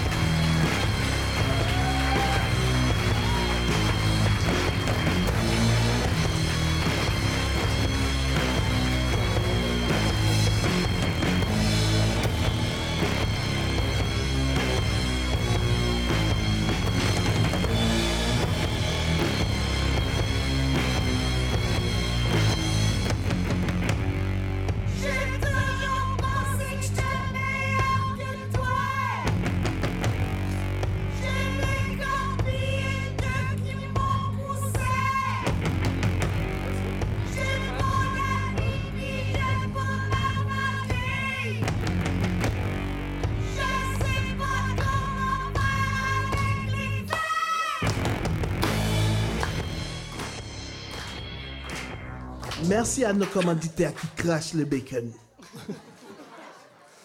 Oh, Yolette, délicate. Ça fait longtemps qu'on s'est pas mis du Jean-Martin Hossan. Hein, Vas-y. commanditaire. Donc, cet épisode est présenté par l'Hôtel Continental de Val-d'Or. Merci à nos partenaires majeurs, la Société Saint-Jean-Baptiste de l'Abitibi-Témiscamingue, Air Québec et la microbrasserie Le Prospecteur. Merci aussi à Adama Productions, au Frima, à Honda de Val-d'Or, à Pierre-Luc Beaulieu du Fiaume, planificateur financier et directeur de division pour IG Gestion de patrimoine, Avantage numérique, Marie-Claude Robert, photographe et Studio La Chapelle.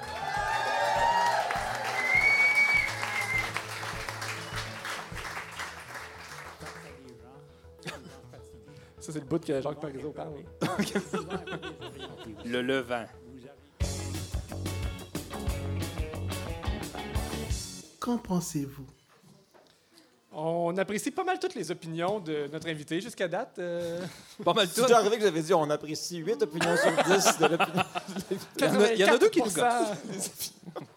Donc, on s'est dit qu'on voulait aussi l'entendre sur le thème de l'éducation. Et Geneviève, comme euh, d'habitude, nous a préparé. euh, Une mini intro, là, mais on c'est a parlé beaucoup déjà, tu sais, puis en fait, c'est qu'on se disait, tu sais, ça fait longtemps qu'on qu'on dit que l'éducation, c'est le vecteur de changement, puis que ça, ça peut même venir répondre en amont à plein d'autres problèmes de société, tu sais, pour, pour plus tard. Puis on se disait, où ça bloque, tu sais, pourquoi ça se matérialise pas dans le, le discours ne se matérialise pas, tu sais, qu'on finit, selon toi, tu sais? Si on était français, on se demanderait où est-ce qu'on est merdé? Où est-ce qu'on met? Ah, pourquoi est-ce que ce. Mettons que ce- ce- Ben, soit de- le, de- le- le réinvestissement massif ou du moins l'espèce de, de Ouais, grande pour- révolution. pour- euh, Pourquoi on n'y va pas, tu sais, si on... On dirait qu'on sait ce qu'il faudrait faire, mais on le fait pas. Eh mon Dieu, c'est profond. Euh, non, mais je- mon Dieu, j'ai des pistes comme ça dans. dans de- Toi, tu es impliqué de- notamment auprès euh, du- de la clinique de, pé- de pédiatrie sociale du docteur Julien. Ça se peut Ça, c'est l'ex de ma blonde. Voyons, c'est bon. On va mal! Menteur. Mais pour vrai, C'est pas vrai. Non, mais je. je, je mais t'as fait la Wapikoni mobile pour vrai? oui. Ça, oui. c'est Ah, tu vois? Non, mais c'était une blague. Impliqué, c'est un bien grand mot. Vous m'attribuez des, des, des, des médailles que, que je mérite pas, là, pour vrai. Ben, impliqué. Si, si, a besoin d'aide, je vais, je vais le faire. Un là. certain Mettons, engagement. Bon, hier, j'ai fait la voix de sa pub gratuitement. J'ai fait ça. Ah, Mettons, ok, fait mais c'est pas, pas, ça m'a demandé une C'était-tu demi-heure. mieux que la voix du gars de Tempo? Je pense pas, non. Mais euh, le, le- comment je. OK. Euh, sur le plan En d'éducation. fait, es-tu je- d'accord avec ça, je, me- premièrement? je me suis souvent demandé, moi, si le fait que euh, on a tous quitté l'école, puis on s'en va tous vers l'hôpital, si c'est pas ça qui justifie le fait que, euh, l'on a une tendance à vouloir en mettre beaucoup, beaucoup dans la santé, puis que, que- comment l'éducation se passe, c'est un peu comme derrière nous, on n'a plus trop le goût d'y retourner, puis on se dit, ben, ah, les, les autres, ils l'auront pas plus facile que nous. Peut-être qu'il y a ça. J'ai l'impression qu'on a un rapport peut-être trouble à l'éducation. Peut-être que dans 100 ans, quand on va regarder comment ça se passe aujourd'hui, ça va être un peu l'équivalent de quand on regarde que, ah oui, à l'époque, ils faisaient des saignées pour, euh, pour, euh, pour, euh, régler des affaires. Peut-être qu'on va, peut-être qu'on va, ça va paraître barbare ou un peu stupide la façon dont on, dont on gère nos écoles. Je ne sais pas. Euh, moi, j'ai quand même aimé l'école. J'ai aimé ça. Moi, l'école était bâtie pour mon cerveau. Fait que je, je, mais je comprends aussi qu'il y a bien des types de cerveaux qui ne sont pas adaptés à cette affaire-là. Euh, et qu'à un moment donné, ça devient une expérience dont les gens, soit certains ont envie de s'en libérer, ou au contraire, de ne s'en servir comme, comme un outil ou un marchepied en vue de faire du, cash. Puis euh, j'ai l'impression qu'on a peut-être perdu euh, cette relation à l'éducation qui est celle de, bâtir des, des citoyens éclairés, certes qui ont des initiatives, mais aussi un bagage de connaissances puis un socle culturel. Moi, je- j'en entends des discours sur l'éducation, je, je suis ouvert, je comprends. Il y a des bouts où je, où je me dis, ben moi, j'ai aimé ça qu'un maître m'apprenne des affaires. C'est le fun, ça. C'est pour ça qu'on a tous une fascination pour euh, Star Wars. On aime la notion d'un maître qui transmet de l'information. Tous. Moi, les hipsters, ça me dérange. non, je suis mais- pas capable. C'est tout en toi qui faisait le plaidoyer de la nuance. Mais moi, j'ai vu aucun Star Wars. Ben, c'est, bon, tu, ben, tu vois, c'est ça l'éducation. Donc, tu vois, je me dis, quand je parle de socle culturel, Mais moi, j'ai commencé à écouter Star Trek. on revient, c'est la capacité aussi de rester dans le sujet. Une digression, tu vois, c'est de dire, OK, parce que souvent, ça peut arriver, ça, dans un débat. Mais moi, par, par- Mais je veux dire, pour vrai, le- un, un- un des trucs que je me rends compte aussi, c'est que, puis ça, on, on en discutait quand on, quand on s'est parlé au téléphone l'autre fois, on a fait ça. euh, j'ai l'impression qu'aussi que le rapport à, à, à, à- à la connaissance, à même moi, je veux dire, quand, quand j'étais en- quand j'étais petit, là, quand j'allais dans des chalets, tout ça, avec ma famille, les voisins sur le bord du lac, là, ils me trouvaient, que j'avais un accent. Ou, je pense que c'était le fait que je faisais des phrases complètes. C'était suspect. là. Et puis je me dis, mais, c'est- moi, j'ai, j'ai un, un- un plaisir du verbe. J'aime ça comme d'autres aiment aller au gym. Puis j'ai l'impression qu'on a une relation très saine à l'élite dans les sports. On se dit, un sportif d'élite, c'est pas quelqu'un qui nous méprise, c'est pas quelqu'un qui est au-dessus de nous, c'est pas quelqu'un qui se moque de la plèbe, c'est quelqu'un qui est allé loin dans ce qu'il connaît puis ce qu'il aime. Et il, Quelqu'un qui a fait des efforts, des il- sacrifices. il nous rend tous fiers de ça, mais il nous regarde pas de haut. Tu sais, on- dans le rapport, le, rapport élite, le mot élite dans le sport d'élite, il, est- il est pas, euh, comment je dirais, il est pas menaçant ouais. pour nous autres. Puis j'ai l'impression qu'on a cultivé malgré nous un rapport trouble au mot élite dans d'autres sphères. En science, on est content qu'il y ait des cardiologues d'élite, mettons, parce qu'on se dit on va tous faire une crise de cœur un jour, sauf toi, mais les autres, on va tous faire ça. Puis euh, on est content qu'il y ait l'élite dans la connaissance comme ça, mais j'ai l'impression qu'on a perdu un, ra- un rapport à trouver dans quoi est-ce que chacun peut être l'élite de quelque chose et euh, à, à ce que ça soit valorisé. Puis moi, j'ai- s'il y a un truc qui m'a manqué à l'école, au contraire, moi, c'est d'être dans une école plus, plus exigeante. Quand on me parle du. Tu sais, je veux dire, là, je vais vraiment sonner comme un vieux moron conservateur, mais moi, le, tu sais, il y a des aspects de ce que je sais qu'était le cours classique que je me dis, j'en bave quand on m'en, quand on m'en parle, puis je me dis, ah, vous appreniez ça?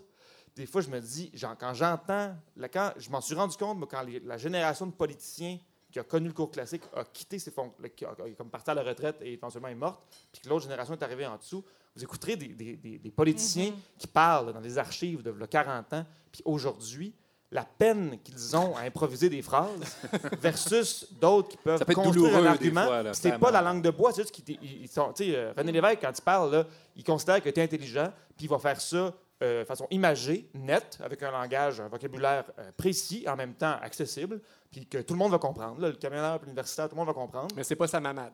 Mais c'est ben, parce qu'on a, on a perdu ce, ce- ce- ce rapport-là, comment je dirais, de l'argumentation d'élite, ou la construction de phrases d'élite, mais qui n'est pas incompréhensible. C'est juste d'être capable de, le faire de façon tonique et forte. Comme d'avoir un bon corps quand, tu t'entraînes, ben, c'est l'équivalent dans le cerveau.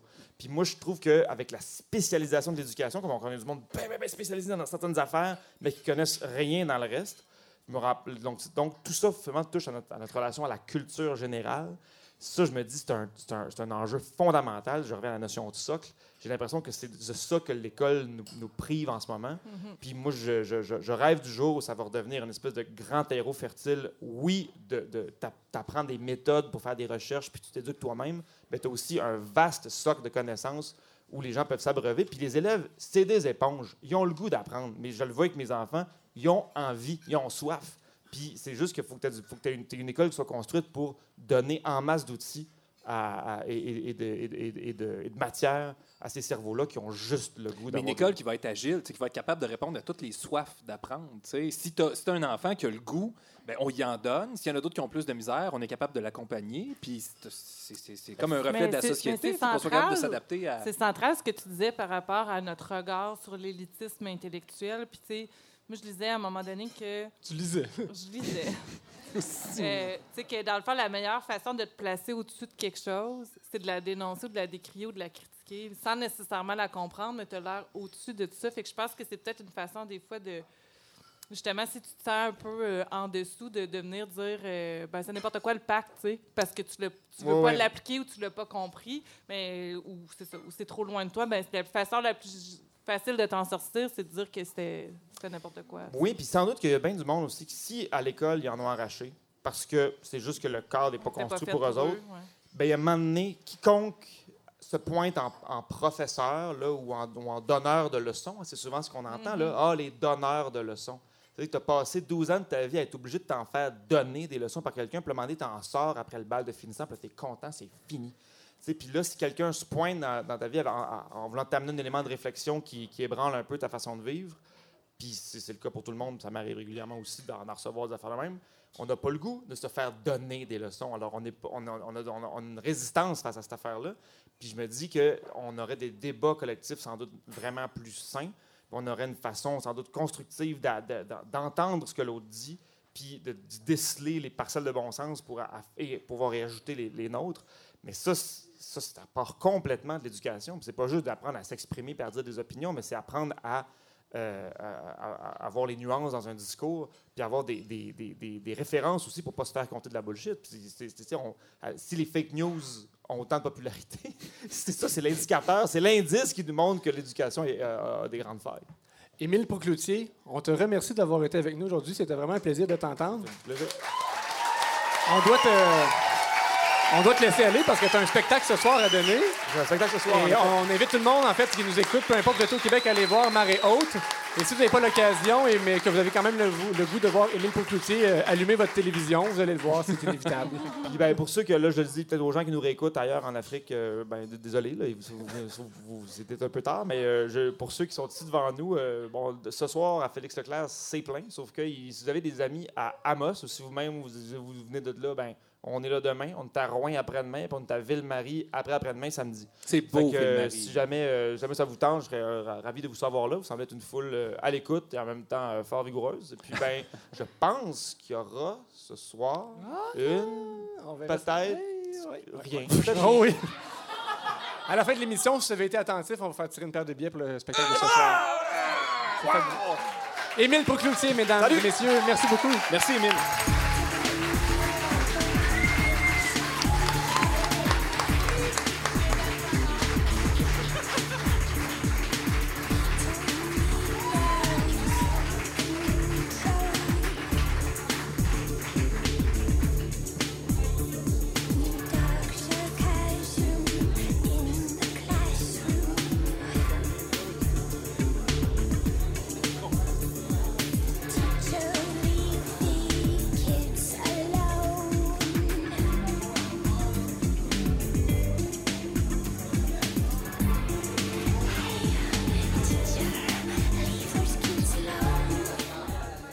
C'est pas Roger Water avant d'avoir mué.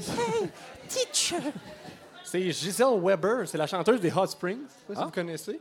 Euh, c'est une chanson qui se trouve sur l'album Pink Floyd Redux. C'est un album de reprises faites par des femmes, toutes reprises de Pink Floyd. Oh. Puis, euh, puis c'est ça, genre Pascal Picard, euh, Lulu Hughes, tout- toutes des affaires qui sont. Le parrain de mon fils jouait dans Hot Springs. C'est vrai? Ouais. Mais, euh, mais si vous êtes un fan de Pink Floyd, je vous conseille pas cet album-là. La nouvelle régionale. Ce segment-là a pour objectif de rapprocher, de nous rapprocher de notre auditoire, euh, peu importe où il se trouve sur la Terre. Euh, c'est pas des jokes quand on vous dit qu'on est de plus en plus écouté partout dans le monde. On a des statistiques qui, nous disent ça. C'est la magie des Internets. euh, la balado, euh, ça nous permet ça. Donc, on a concocté un bulletin de nouvelles régional. Question de toucher de façon per- personnalisée l'ensemble de notre auditoire. Et on a pigé une ville au hasard parmi euh, toutes les villes qui font partie de nos codes d'écoute euh, dans nos statistiques. Et aujourd'hui, on a pigé Timmins. Yes! D'ailleurs, Timmins, c'est maintenant une des villes qui est reliée par euh, les... Le journal intime? Ah oui, on a parlé dans le journal intime d'Alexiane, c'est vrai. Épisode Le, 3. voy- le voyage de sixième année. Ouais. Non, j'allais dire que Eric Rebeck peut vous amener à Timmins si Ah, ça ok, vous tente. Ouais. Mais c'est correct. Vol Donc, euh, direct. puis on est rendu avec notre propre jingle de nouvelles. Merci à Le Carabine, euh, Bernard Boulanger.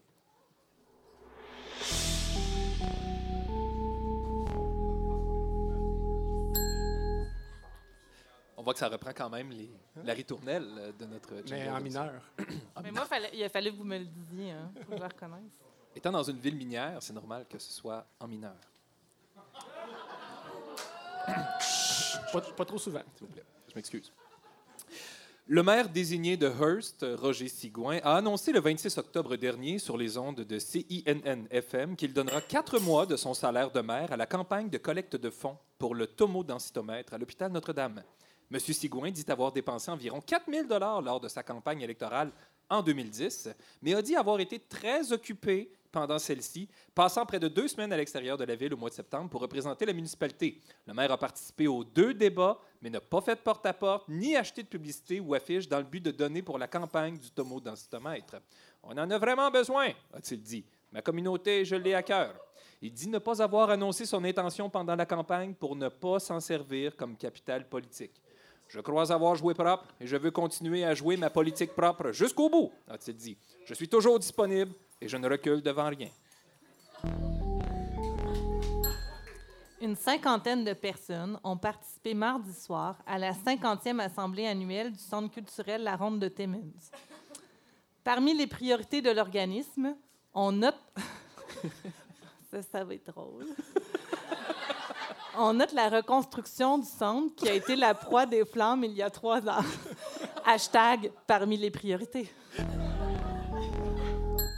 Pas.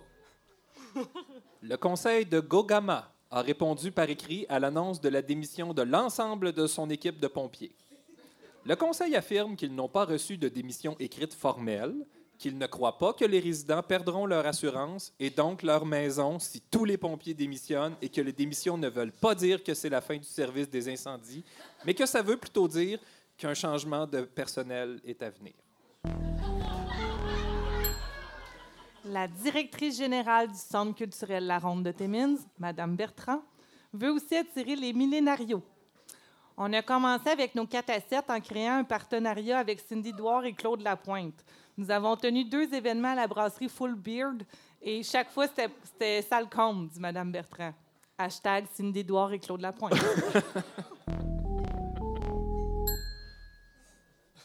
C'est tout. Moi, j'en ai pas trop. ah, mais moi, j'en ai un autre. pas tant d'affaires. Euh, Moi, j'en avais une derrière.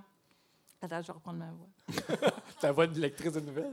Non. Un peu, un peu. J'avais, j'avais un peu la voix des, euh, des sœurs marines dans la Belle au bois dormant. les- En tout cas. OK. Non, non, c'est un épisode. Le Centre culturel La Ronde continuera de miser sur les réseaux sociaux et sur les technologies comme Facebook Live et Instagram. Ça fonctionne, dit-elle. Et les statistiques sont incroyables. J'ai eu 3000 interactions sur Facebook. Hashtag Facebook Live, ça marche. Hashtag science.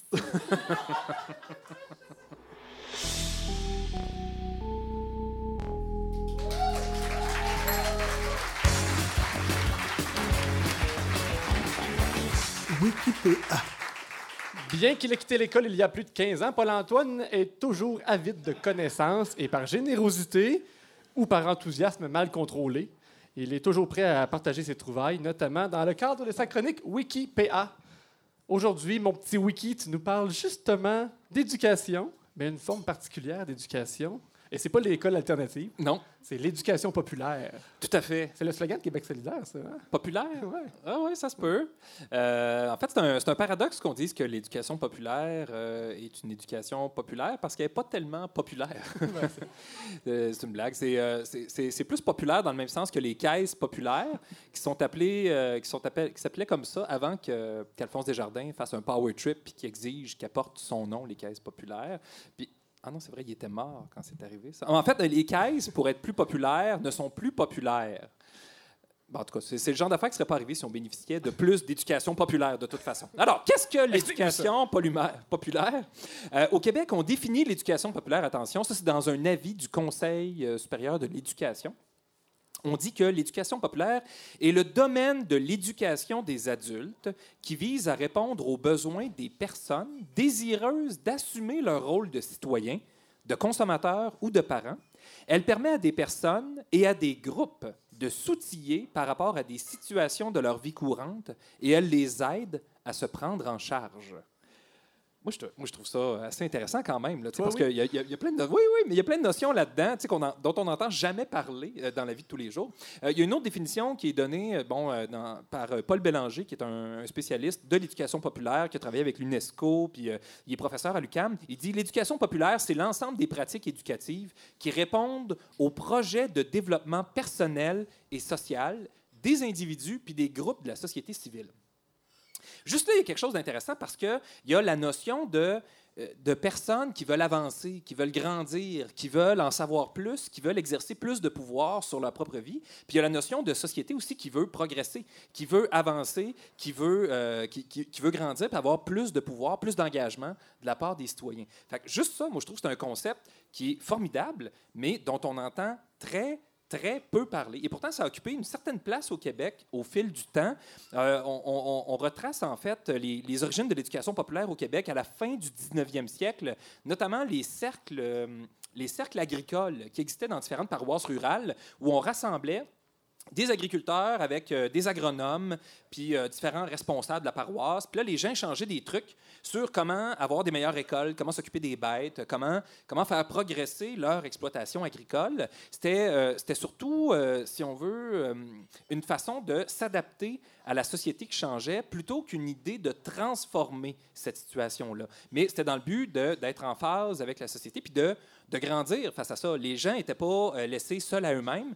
Ils se regroupaient pour des connaissances. Juste ça, il y a quelque chose là d'intéressant. Puis je ne ferai pas tout de suite les liens avec aujourd'hui, mais je vous demande de commencer à regarder ça. Quand est-ce qu'on s'assoit ensemble pour faire progresser nos capacités? Voilà. Puis s'il n'y a rien qui vous vient en tête, c'est normal. Euh, il, y a eu, euh, y a eu ensuite de ça, à la fin du 19e siècle, début du 20e aussi, une espèce de vague, notamment en lien avec l'Église, tout ce qui est jeunesse ouvrière catholique, jeunesse étudiante catholique, jeunesse agricole catholique. Donc, il y avait une espèce de, euh, de branche du clergé qui était très, très euh, ouverte au développement, puis qui était très, très progressiste aussi, mais qui servait des valeurs du catholicisme dans le but de pousser le développement social et collectif. Ça a amené à, beaucoup de personnes qui ont occupé une place importante ici au Québec dans... euh, euh, c'est ça, dans, dans- dans la vie collective. On pense à Michel Chartrand et Simone Monet. Euh, moi, j'ai appris ça en regardant la série sur leur vie, qui était, euh, qui était pas très bonne, mais qui était fort intéressante. Mais ont fait partie des jeunesses ouvrières, jeunesses étudiantes catholiques. Donc, voir, juger, agir, comment avoir un impact sur la collectivité, mais toujours avec une- les valeurs du catholicisme qui étaient euh, là-dedans, le partage, l'entraide, euh, la générosité, etc. Euh, il y a eu un mouvement ouvrier assez intéressant autour d'un homme, entre autres, qui s'appelait Médéric Martin. Non, excusez, Albert Saint-Martin. Albert Saint-Martin. Médéric Martin, c'est une autre affaire. Albert Saint-Martin, qui était un homme qui a démarré l'université ouvrière. Je vous, cite un, petit truc. C'est au début du euh, 20e siècle. Lui, c'est l'organisateur de la première manifestation autour du 1er mai à avoir lieu ici au Québec autour de 1904-1905. L'université ouvrière qui avait mis en place. On y donnait des conférences sur des sujets très variés, touchant à des éléments de culture générale alors inaccessibles au milieu populaire. Par exemple, l'histoire, la littérature, l'économie politique, la géographie, l'astronomie, etc. Et soulevant des débats idéologiques autour des droits des femmes, de la religion, des questions internationales ou de l'actualité politique. On est en 1900, autour de 1900-1910 à peu près, je le rappelle. Après les 30 minutes allouées à l'oratrice ou à l'orateur, oratrice, il y avait des oratrices. Euh, tout auditeur pouvait poser des questions et même monter à la tribune pour faire ses commentaires. On pouvait ainsi exprimer ses opinions dans un cadre de débat intense, mais souvent détendu. Moi, je trouve ça intéressant de, de- de voir cette façon-là euh, de, de- rassembler des gens pour partager du savoir. C'est là de l'éducation populaire. Les syndicats en ont fait aussi avec de la formation de militants, de la conscientisation au rôle que peuvent jouer euh, les forces euh, syndicales. Euh, je tiens à dire qu'après la guerre, ça a été en- après la Deuxième Guerre mondiale, ça a été en vogue dans plusieurs pays européens, au Japon, en Scandinavie, en URSS, en Amérique latine. On dit qu'aujourd'hui, 10 millions d'adultes en Allemagne, ça c'est en 2015, fait que c'est pas aujourd'hui, là, mais c'est il y a Façon parler. quelques euh, milliers de jours. Euh, Trois ans. 10 millions d'adultes en Allemagne euh, suivent des cours d'éducation populaire. Le tiers de la population adulte suédoise ou norvégienne, les estis. hein? Ah, eux autres. Toujours eux autres. Euh, le tiers de la population suédoise ou norvégienne s'inscrit annuellement au cercle d'études financé publiquement. Financé publiquement, je tiens à dire. Ici au Québec, rapidement, dans les années 60, il y a eu plein d'expériences d'animation sociale euh, avec la Révolution tranquille, la création du ministère de l'Éducation. C'était même inscrit dans la réforme de l'éducation qu'il fallait faire de l'éducation populaire. Euh, pas juste de l'éducation aux adultes, aller chercher son secondaire 5. là. Non, non, non, donner des cours, euh, donner des ateliers, euh, faire avancer les gens. Il y a même eu des initiatives, ici même en Abitibi-Témiscamingue, financées par le gouvernement, qui visaient à trouver des gens qui vivaient une même problématique sociale. On les rassemblait, on disait, OK, toi, tu un accidenté du travail, trouve-en 10 comme toi. On faisait une assemblée de cuisine. C'est quoi le problème? OK, c'est à la mine, il y a telle affaire, excellent. On assoyait ces gens-là ensemble, on disait, OK, on a des moyens, on va produire une émission de radio qu'on va faire passer à CKRN, puis à CKVD, puis à CKLS. Puis... Donc, il y avait une, euh, espèce de, de- de- conscientisation qui se faisait parmi ces gens-là. On les outillait pour qu'ils puissent partir de leurs conditions, qui, est en, en- qui en était une négative, mais qu'ils puissent porter ça, puis se sortir, donc créer une espèce de transformation sociale, puis faire progresser leur situation. Euh, ça a été euh, le cas comme ça. Il y a eu une espèce d'âge d'or de l'éducation populaire au Québec entre les années 60 et les années 80. 83, crise économique, on coupe le financement de tout ce qui est éducation populaire. Il y en avait dans les cégeps, dans les universités, dans les commissions scolaires.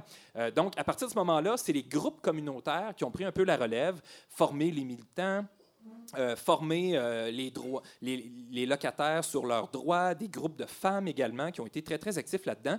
Euh, Aujourd'hui, quelle forme ça prend l'éducation populaire? Il y a toujours bon, l'éducation aux adultes qui existe, la formation continue dans les universités, le réseau Libre Savoir ici, donc des aînés qui, qui se mettent ensemble puis qui s'offrent des cours sur comment utiliser une tablette, par exemple. Ma mère a fait ça. Ben exactement, ben, tu vois. Dans ses cours d'iPad, Elle arrêtait très pas de nous. FaceTimer quand elle était dans ses cours d'iPad. l'iPad, c'était malaisant.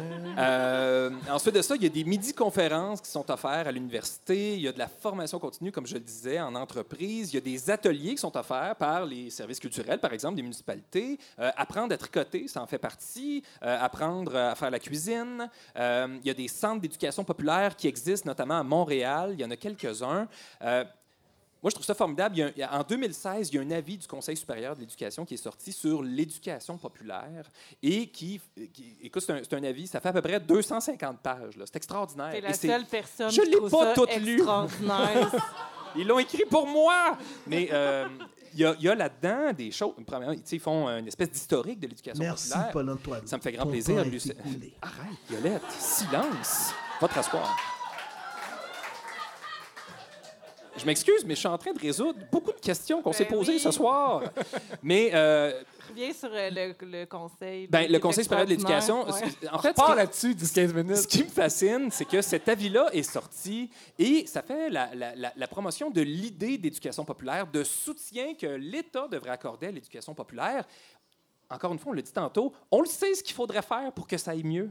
On sait ce qu'il faudrait faire pour réformer les écoles. On sait ce qu'il faudrait faire pour améliorer euh, la qualité de l'environnement puis notre engagement envers l'environnement. Mais on le fait pas. Pourquoi? Parce que ceux qu'il faudrait qu'ils le fassent sont pas outillés pour le faire. Puis ceux qui pourraient mettre de la pression, ils savent pas qu'ils peuvent, mettre de la pression parce qu'on n'est pas conscient de la capacité on- qu'on a en tant que collectivité. On dirait qu'il faut qu'on la construise, cette capacité-là. Et moi, je trouve que l'éducation populaire, c'est une façon de prendre confiance, c'est une façon d'apprendre à avoir plus de prise sur notre milieu, puis de se dire, Chris, ensemble, on est peut-être capable de faire quelque chose. Alors moi, je lance un appel aux gens. On a tous des connaissances qu'on serait capable de partager, mais on le fait pas. Mais je comprends que, puis je ne suis pas contre Émile, mais il y a beaucoup de choses extraordinaires à la télévision. C'est vraiment le fun. Il y a tellement de belles émissions. A- on fait-tu de la belle télé au Québec? Mais si on écoutait un petit peu moins, un petit peu. On se réserve une soirée où on partage des connaissances, on va apprendre des autres, puis on essaye de s'organiser pour avoir plus de prise sur notre milieu. Moi, je pense que les problèmes sociaux qu'on est capable de constater, c'est la première, première étape, voir. On voit les problèmes, juger, on juge, on sait ce qu'il faut faire, mais agir. On est rendu là, chers amis. Et comment agir? On ne le sait pas parce qu'on n'est pas habitué. Ben, on va l'apprendre ensemble, peut-être par le biais de l'éducation populaire. Je vous invite à vous informer là-dessus et surtout à mettre en place des initiatives. euh, des initiatives. Si vous avez besoin d'aide, juste à me contacter. Paul-Antoine Martel, mesdames et messieurs.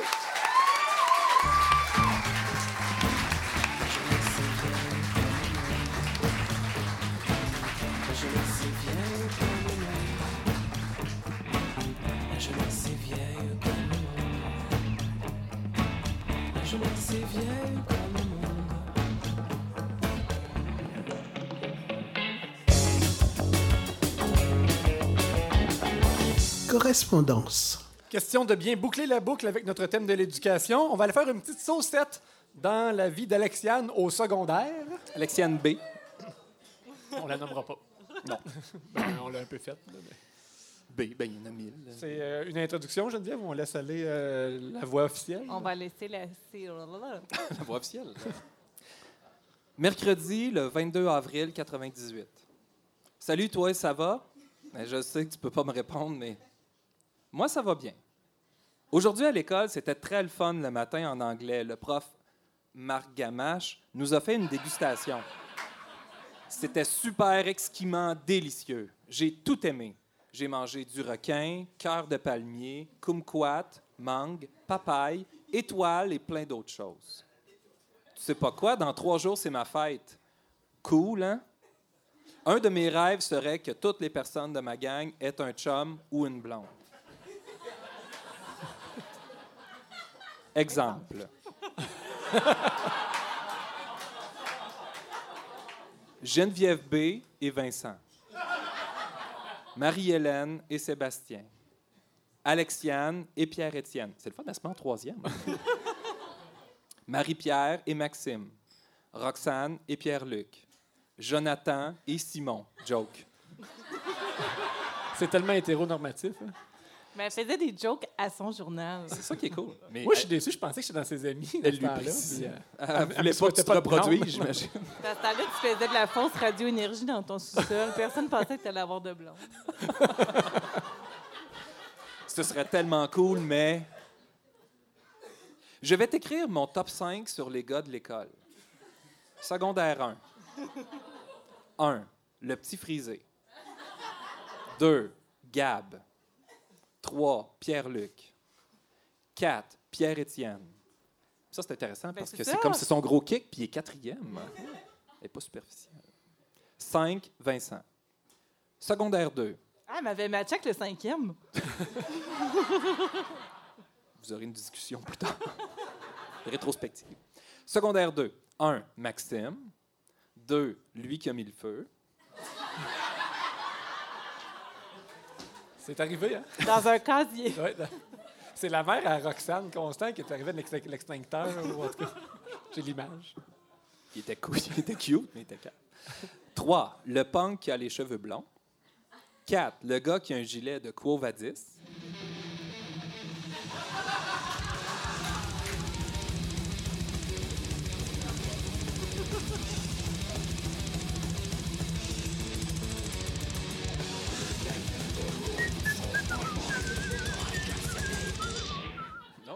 Ça siffle bien.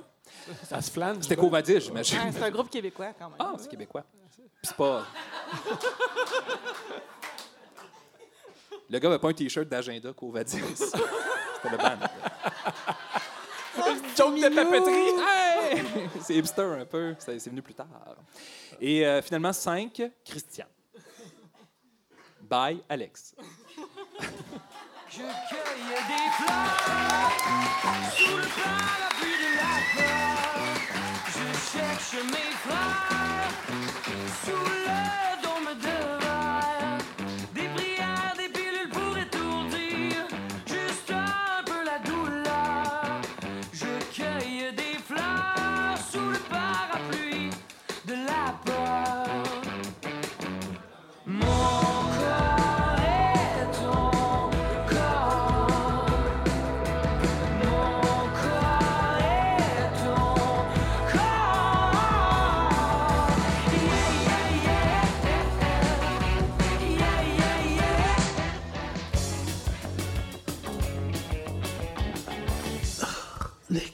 cochonneries.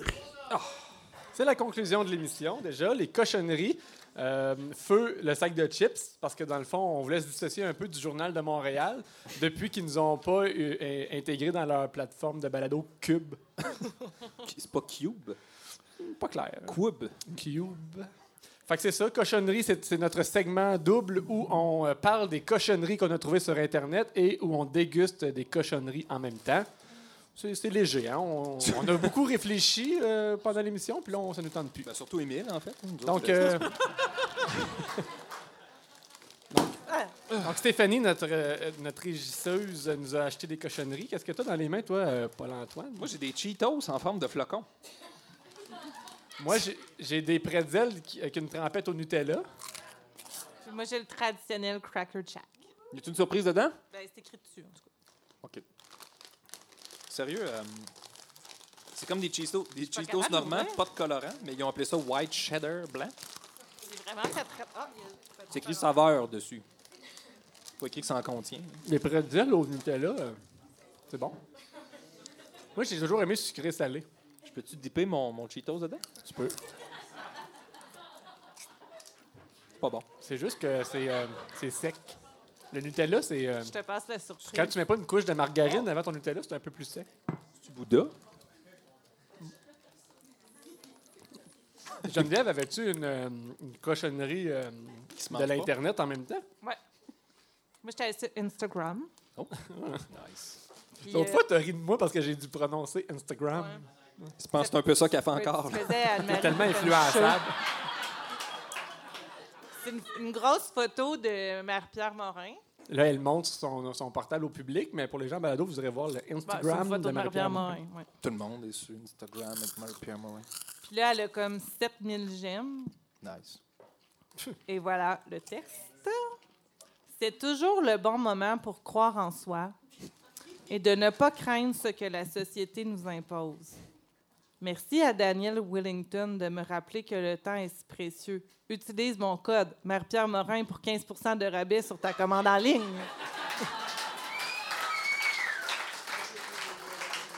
Elle a comme manqué d'humilité, là, comme Bonnie Tyler.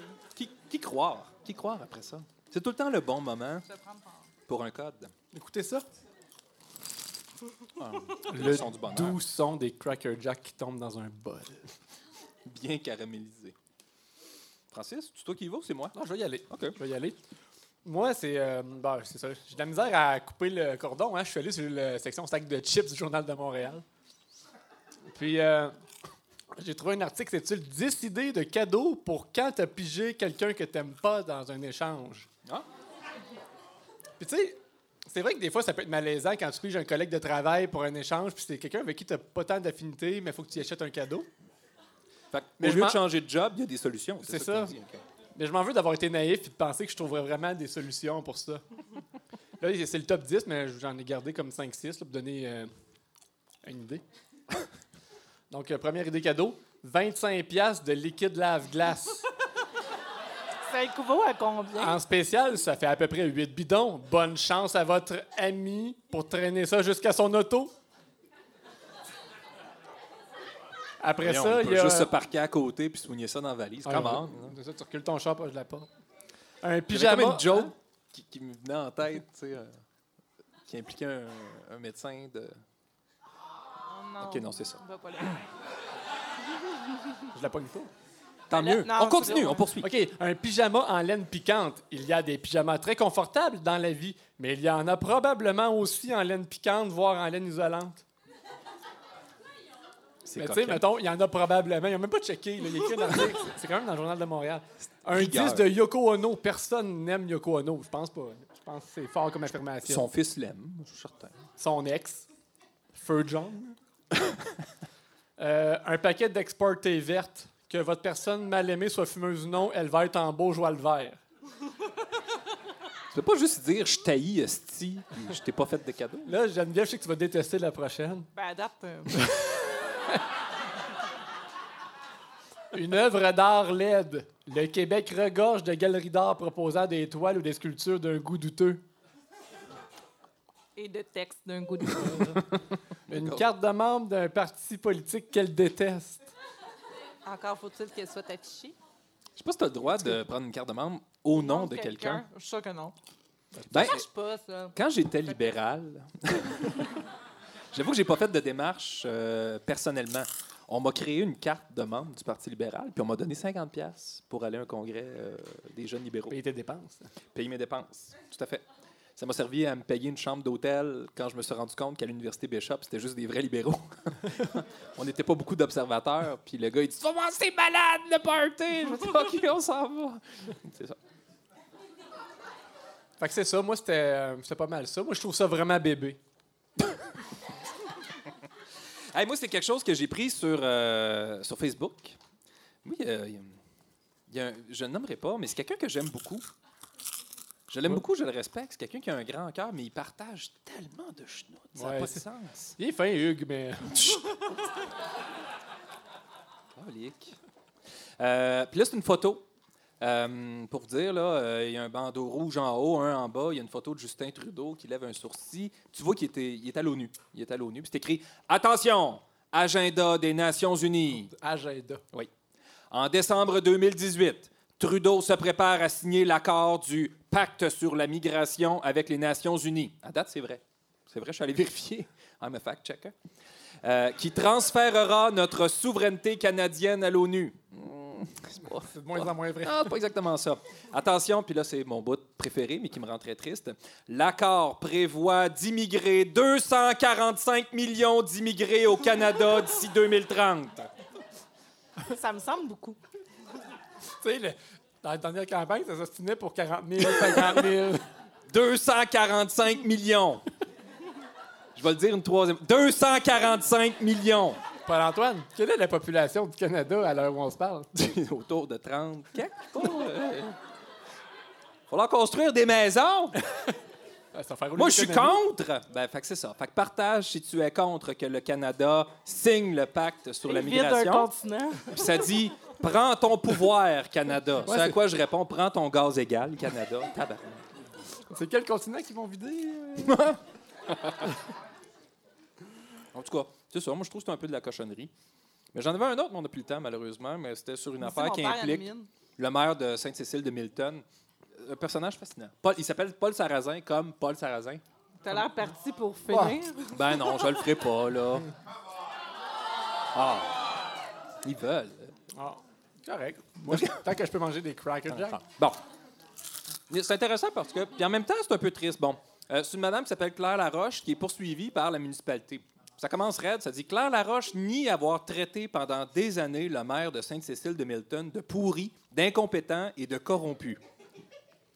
Euh, elle s'est résumée à reprocher aux témoins euh, au procès de mentir, à répéter qu'elle se sentait persécutée comme Jésus et à plaider que le maire Paul Sarrazin ne s'est jamais soucié d'elle. Elle, en gros, elle se plaint que euh, sa route n'est pas asphaltée, puis ça fait de la poussière puis de la boîte sur sa maison. Elle reconnaît s'être exprimée à quelques reprises à l'Assemblée municipale et à des employés de l'Hôtel de Ville, mais toujours en restant polie et respectable. Fait que c'est pas l'avis de la municipalité. Euh, c'est écrit, bon, hein, d'autant plus, ajoute le maire, que Mme Laroche l'a menacé de mort lors d'un appel à l'Union des municipalités du Québec à l'été 2017. À ce sujet, la sexagénaire qui se représente seule dit ne pas se rappeler de cet événement.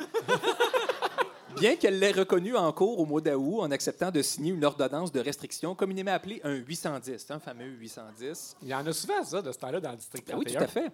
Fait que là, il y a huit témoins de la poursuite qui ont été appelés à la barre pour témoigner que la défendresse avait une attitude agressive dans ses échanges à propos de l'administration du village de 2150 habitants et qu'elle utilisait des mots diffamatoires. Elle aurait d'ailleurs répété son idée d'engager un tueur à gages pour se débarrasser du maire. Ça joue Euh, le maire, qui est aussi euh, bon président de la commission scolaire, en d'autres occasions, elle l'aurait surnommé le fils de Satan et évoqué la possibilité d'engager quelqu'un pour faire du vandalisme. De son côté, la Miltonienne n'a produit qu'un témoin, un concitoyen qui a soutenu qu'elle n'était pas, et je cite, si agressive que ça. C'est solide. Je ne sais pas ce qu'en, qu'en penserait Maxime Cadieux, tout en admettant n'avoir assisté qu'une fois à l'Assemblée municipale. Bon, en tout cas, c'est un peu, euh, un peu touché. Fait que là, euh, elle conclut euh, en disant bon, à sa plaidoirie, Mme Laroche a d'abord indiqué n'avoir rien à dire, avant d'affirmer que toute cette poursuite relevait du oui-dire et d'une pièce de théâtre. Citation J'ai toujours parlé d'injus- d'injustice et de favoritisme, mais pas de corruption. Ah, il y a une nuance hein, qui est. Fait que euh, c'est ça. Elle a aussi déploré ne, ne pas avoir pu être représentée par un avocat de l'aide juridique parce qu'elle possède trop d'immeubles, pour finalement plaider qu'elle souffrait d'un dédoublement de personnalité et de paranoïa. Chatte. Fait qu'il y a de l'action, quand même! Je tiens à dire que le Sainte-Cécile de Milton, c'est le village où il y a eu sept directeurs généraux au cours des quatre dernières années. Il s'en passe des affaires. Geneviève, est-ce que tu veux parler de celle de ton père? Ben, en fait, c'est drôle parce qu'on en parlait tantôt, je sais pas trop pourquoi, mais mon père, il, il met jamais rien sur Facebook. Puis, en Ah, fait, on n'est pas encore sûr si c'était volontaire ou pas. Mais aujourd'hui, il a partagé si toi aussi tu fais encore de la vaisselle à la main, partage. Il est docile. là. Mais il y a... Ouais, c'est ça. On trouvait ça cute. C'est ah fuck, j'ai pas le choix. Je vais faire la même. Est-ce qu'il met des gants? Ben, mon père, il a de la vaisselle, là, je sais Ah! pas. euh, Mon Dieu. Moi, je m'inquiéterais. Appelle-les. Mario, on l'appelle live. Ça complète ce dixième épisode de Qu'en pensez-vous? Suivez-nous sur Facebook à qu'enpensez-vous.com ou sur votre application balado préférée. Merci à notre invité aujourd'hui, Émile Proucloutier. Cet épisode a été présenté par Hôtel Continental Centre-Ville Val-d'Or. Merci aussi à nos partenaires majeurs, la Société Saint-Jean-Baptiste de la témiscamingue Air Québec et la microbrasserie Le Prospecteur. À la narration, notre sweet Yolette Lévy. Merci à Bernard Boulanger et le Carabine pour l'image sonore, à François Lachapelle à la technique, Benjamin Turcotte à la recherche, à la régie, Stéphanie Poitras et Sophie Descarifel, Karine Murphy à la billetterie, Joyanne Lamarche à l'accueil. Mes collègues, bien éduqués, Geneviève Pellin et Paul-Antoine Martel. Et vous, cher public, merci.